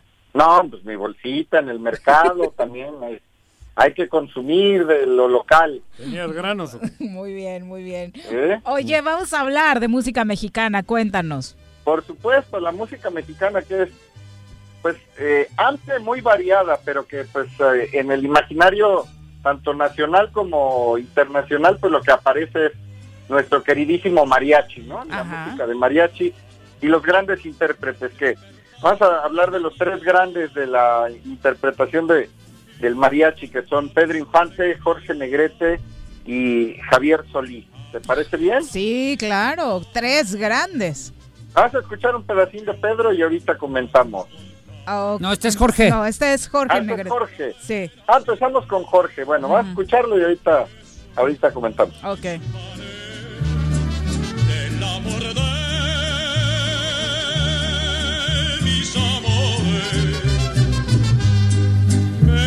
Lindo y querido, si muero lejos de ti, me digan que estoy dormido y que me traigan aquí. Que digan que estoy dormido. Creo que de todos los que mencionaste, Jorge es mi, mi favorito, fíjate. Es el de la mejor voz. Ujú. Eh, Es que es la voz más potente, ¿eh? O sea, hoy más allá de hablar de datos biográficos, lo que queremos hablar es de la música como tal. Ajá. Y en el caso de, de, de Jorge Negrete tiene la voz más potente y, y un rango vocal mucho más amplio. Entonces, definitivamente no estás equivocada. Es un gran, gran cantante. Y además, eh, esta es su pieza más conocida, que para el día de hoy, pues es algo súper importante, puesto que efectivamente, eh, pues nos habla de este amor a México. Y es curioso que su lanzamiento eh, fue pues un- unos cuantos días antes de que tuviera ese fatal accidente en el que perdió la vida. Ah, ¿en serio? Entonces, sí, sí, ah, fue no, una- no tenía No. Jorge, Jorge Negrete murió de cirrosis, antes. ¿no? El que pierde la vida en accidente de avión es Pedro Infante. ¿De la moto Pedro quién Infante fue? muere en un accidente, es correcto. Pero yo tenía entendido que los dos, no sé si si quieres lo checamos ahorita, este... Sí, porque Eh, yo Paco. casi estoy, ah, yo casi estoy seguro que Jorge Negrete muere de cirrosis. El de la Pero cirrosis de tanto fue entrarle Jorge Solís, Negrete. ¿no? No, el de la cirrosis fue José Alfredo Jiménez. También. Ah, bueno, También. sí. Bien. Pero ahorita lo vemos. Igual No, estoy equivocado. amigo Murió por hepatitis C. Eh, anda, bueno, Ah, eso. hepatitis C. otro- Es casi lo mismo, la hepatitis C y la cirrosis. Sí, bueno, eso. pero hablar de No, cirrosis es hepatitis alcoholito. También hepatitis otra Sí, sí, pero Pero bueno, murió por fue- enfermedad, en eso Sí. tiene razón. Y bueno, pero el dato es que esta canción la, la lanza eh, pues, algunos meses antes de su fallecimiento. Quizá algo intuía por ahí el buen Jorge. Pero sí tiene una, una tesitura de un registro de barítono, ¿no? Si lo Sí. tuviéramos que comparar con, con la música académica, ¿no? Entonces, es lo que te decía, es la voz más privilegiada de los, de los tres. Sí, y obviamente en esa época el tema de las películas les venía a redondear aún más esa imagen de charros, ¿no? Completamente, de ahí que eh, la fama del El- mariachi, por donde empecé, que te comentaba, eh, hay muchísima más música mexicana, está el guapango, está el, eh, el, el son jarocho, Pero estas fueron exportadas por las películas. exactamente, la- la- el gran eh, auge del, del mariachi se da de la mano de la época de, de oro del cine mexicano, en los años, a partir de los años 30, 40, 50, que es más o menos Sí. eh, los años en los que el cine mexicano pues es internacional, ¿no? ¿Dó- ¿Dónde había nacido Eh, este señor? ¿Es jalisciense también? No. ¿No? No, Pedro Infante, el No, Pedro no, Infante no. es de- Jorge Negrete. Ah, Jorge. guanajuatense. Jorge Negrete. Jorge Negrete es de Guanajuato. Sí, exactamente. Pedro, José Alfredo y él, los dos de Guanajuato. Sí. ¿eh? Fíjate. José Alfredo es de el Dolores. De Guanajuato. Sí, sí, sí. que hace mucha... Y el de Guanajuato, Guanajuato. Ah, mira. Así es. Y el tema que hace mucha...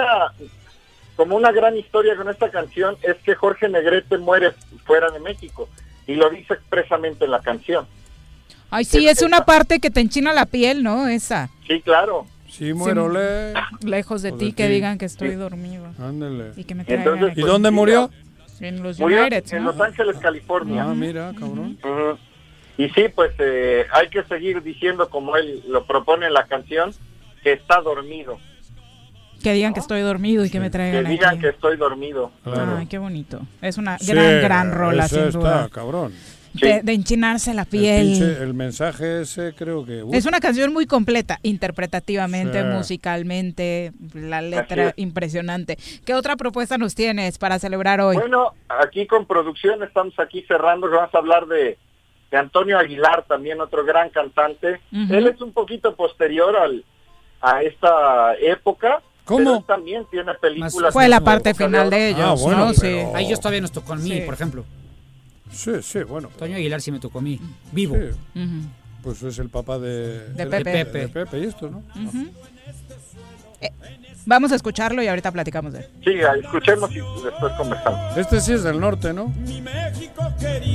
Toño Aguilar, ¿no? Esto es de Zacatecas. Por eso. Zacatecas, ¿no?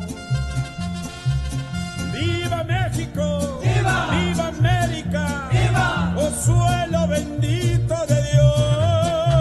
A mí sí me ponen a escoger este, cabrón. ¿Sí? ¿Aguilar? Sí. Jorge Negrete. No, a mí no, a mí este. No, digo la verdad, cabrón. Este, este era lo, para mí lo, el que me... ¿Cuáles eh, cualidades destacarías en Antonio Aguilar, eh, Omar? Porque aquí ya Ah, dijo, Antonio ya lo eligió Aguilar. como su favorito el Para señor Arrece. bueno, Lo todos son buenos, de- pero de este güey a mí me... La peda me... A, la- a los otros géneros de la música mexicana. O sea, tenemos esta que es muy típica de mariachi, pero él también hace música norteña, toca con banda zacatecana, él siendo de Zacatecas. Entonces, eh, el- la virtud que yo más le destaco es esto, que él amplió muchísimo los géneros de, de la música mexicana y esto... eh, Yo en la peda... En la, en la peda... En la, eh, digo la peda, en el Cuando se emborracha y anda nostálgico. Él y José Alfredo. Mejor voz, también. mejor voz Sí. el otro, el que Jorge Jorge, Negrete. Negrete. Pero no sé, Jorge Negrete como que lo veo demasiado serio para ¿Sabes mi qué? peda. güey. Las canciones, Juanji. ¿Eh? A lo mejor las de Jorge Negrete y Pedro Infante no te... Javier Solís mismo probablemente no te hayan prendido tanto porque estas son más nuevas, más modernas. No, yo por moderna, no, y- yo le escuchaba a aquellos de en aquella época, cabrón, el trío Calavera. No, yo no estoy hablando de eso. A mí, José Alfredo y este cabrón me gustaba ¿Te el gusta más. más? Me Bueno, gusta el más. Y hay una cosa, Omar. La nieta de este señor, Canta Ángela, está de mar- maravillosa, No, ¿eh? canta Ya urgía una, nueva chavilla. generación Usa. que pusiera en alto la música Tenchina, sí. eh, de mariachi. La canción esta que le Es canta a los papás está Es increíble. ¿eh? correcto. Porque precisamente ha perdido el, el reflector, el mariachi, a- a- por Mm. otros géneros también vernáculos, ¿no? no sola- eh, también hay que decirlo, o sea, a lo mejor no nos gusta tanto la banda, pero la banda también es música mexicana y también Pues sí. es oriunda de una región importante de México, como es el, Durango, ¿de el dónde? noroeste. El Pacífico. No es de Ah, Durango. la zona Sinaloa. Sinaloa. Toda esa franja. A mí no me gusta. Hay a quien no le gusta y a quien sí. A mí también, la verdad, me gusta algún tipo de banda más suavecita. La ola. Yo, yo, Sebastián, cuando nos tocaba con banda, me. No, Es no. que es muy escandalosa. Por eso. Y no te deja ni platicar, ¿no? Eso, eso, y el mariachi eso. siempre se disfruta más suave, más Aunque regionalmente creo que en Morelos sí la banda es Sí, la banda más es- fuerte. es muy ¿no? querida. No, Sí. yo no he dicho Por que Joan sea Sebastián mal. y por- He dicho que a mí no en todo me- México, aunque la identificamos más en el norte, hay bandas en todos lados. Aquí Sí, es claro. famosa la banda de Tlayacapan, por ejemplo. Bueno, pero es otro Sí. estilo de banda. Es una banda más sinfónica. Sí, más, más. Nosotros andamos en onda arrolladora, MS, Sí. recodo y. Pero la Andan en banda, y nodal. la banda típica es más parecido a lo que tenemos aquí en Tlayacapan, ¿eh? No, no, no crean que es tan distinta a la típica banda del norte. Oye, ¿y con qué propuesta cerramos? Vamos a cerrar con Javier Solís, otro grande de la, de la música nacional. A ver qué les parece. Ese sí es para cortarse las venas, Sí, ese ¿no? sí. Sí, Ah, sí, qué no, dolor. Sí.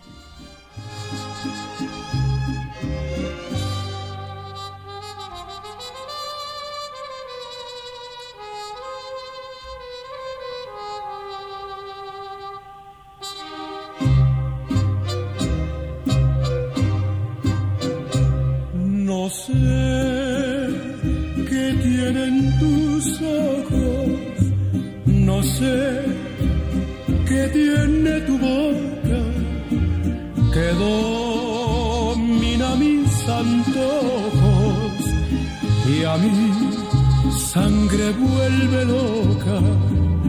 No sé cómo fui a quererte, ni cómo te fui adorando, me siento morir mil veces cuando no te estoy mirando.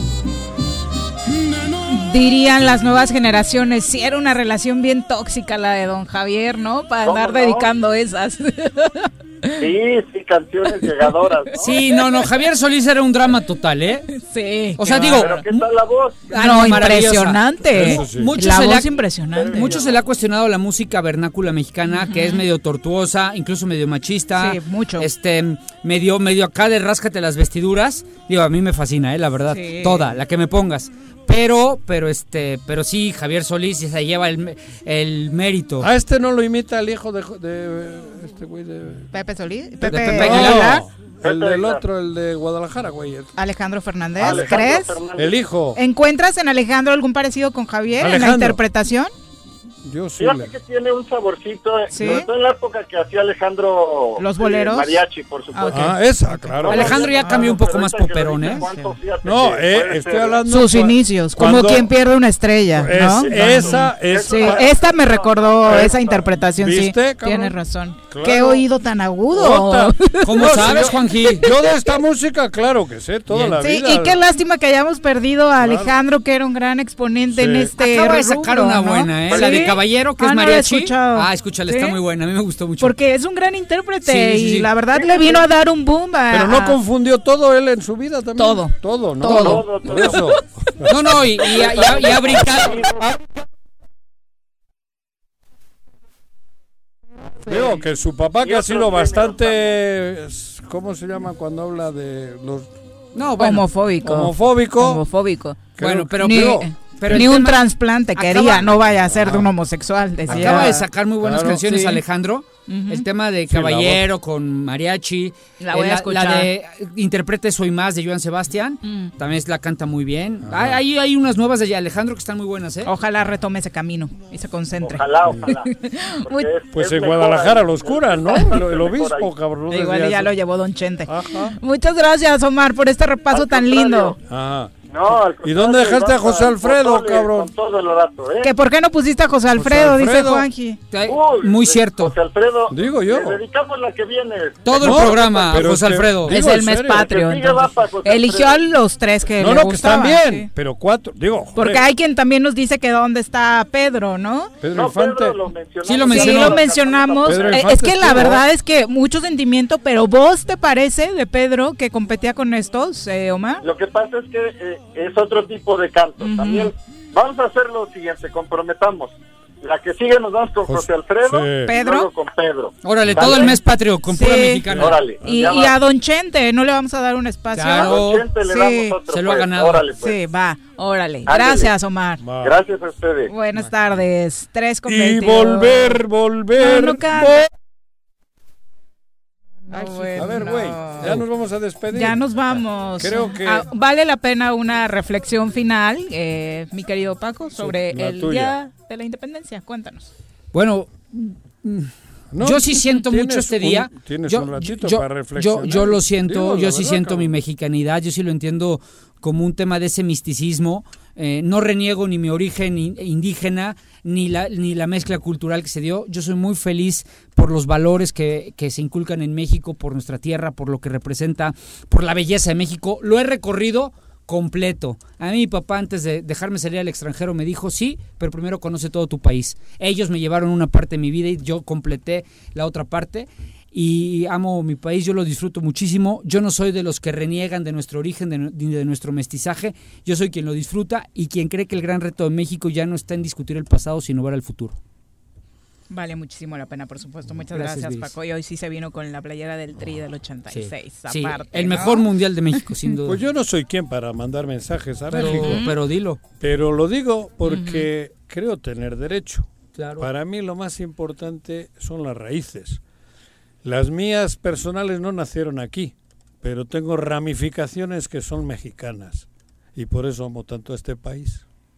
He dicho. Bien, Juanji. Pues muchas gracias. y Ojalá que esta noche sirva de reflexión para todos nosotros y trabajemos de la mano y en unidad para hacer de este un mejor país, que es algo que al final nos beneficia a todos. Y viva México, por supuesto. Buenas tardes.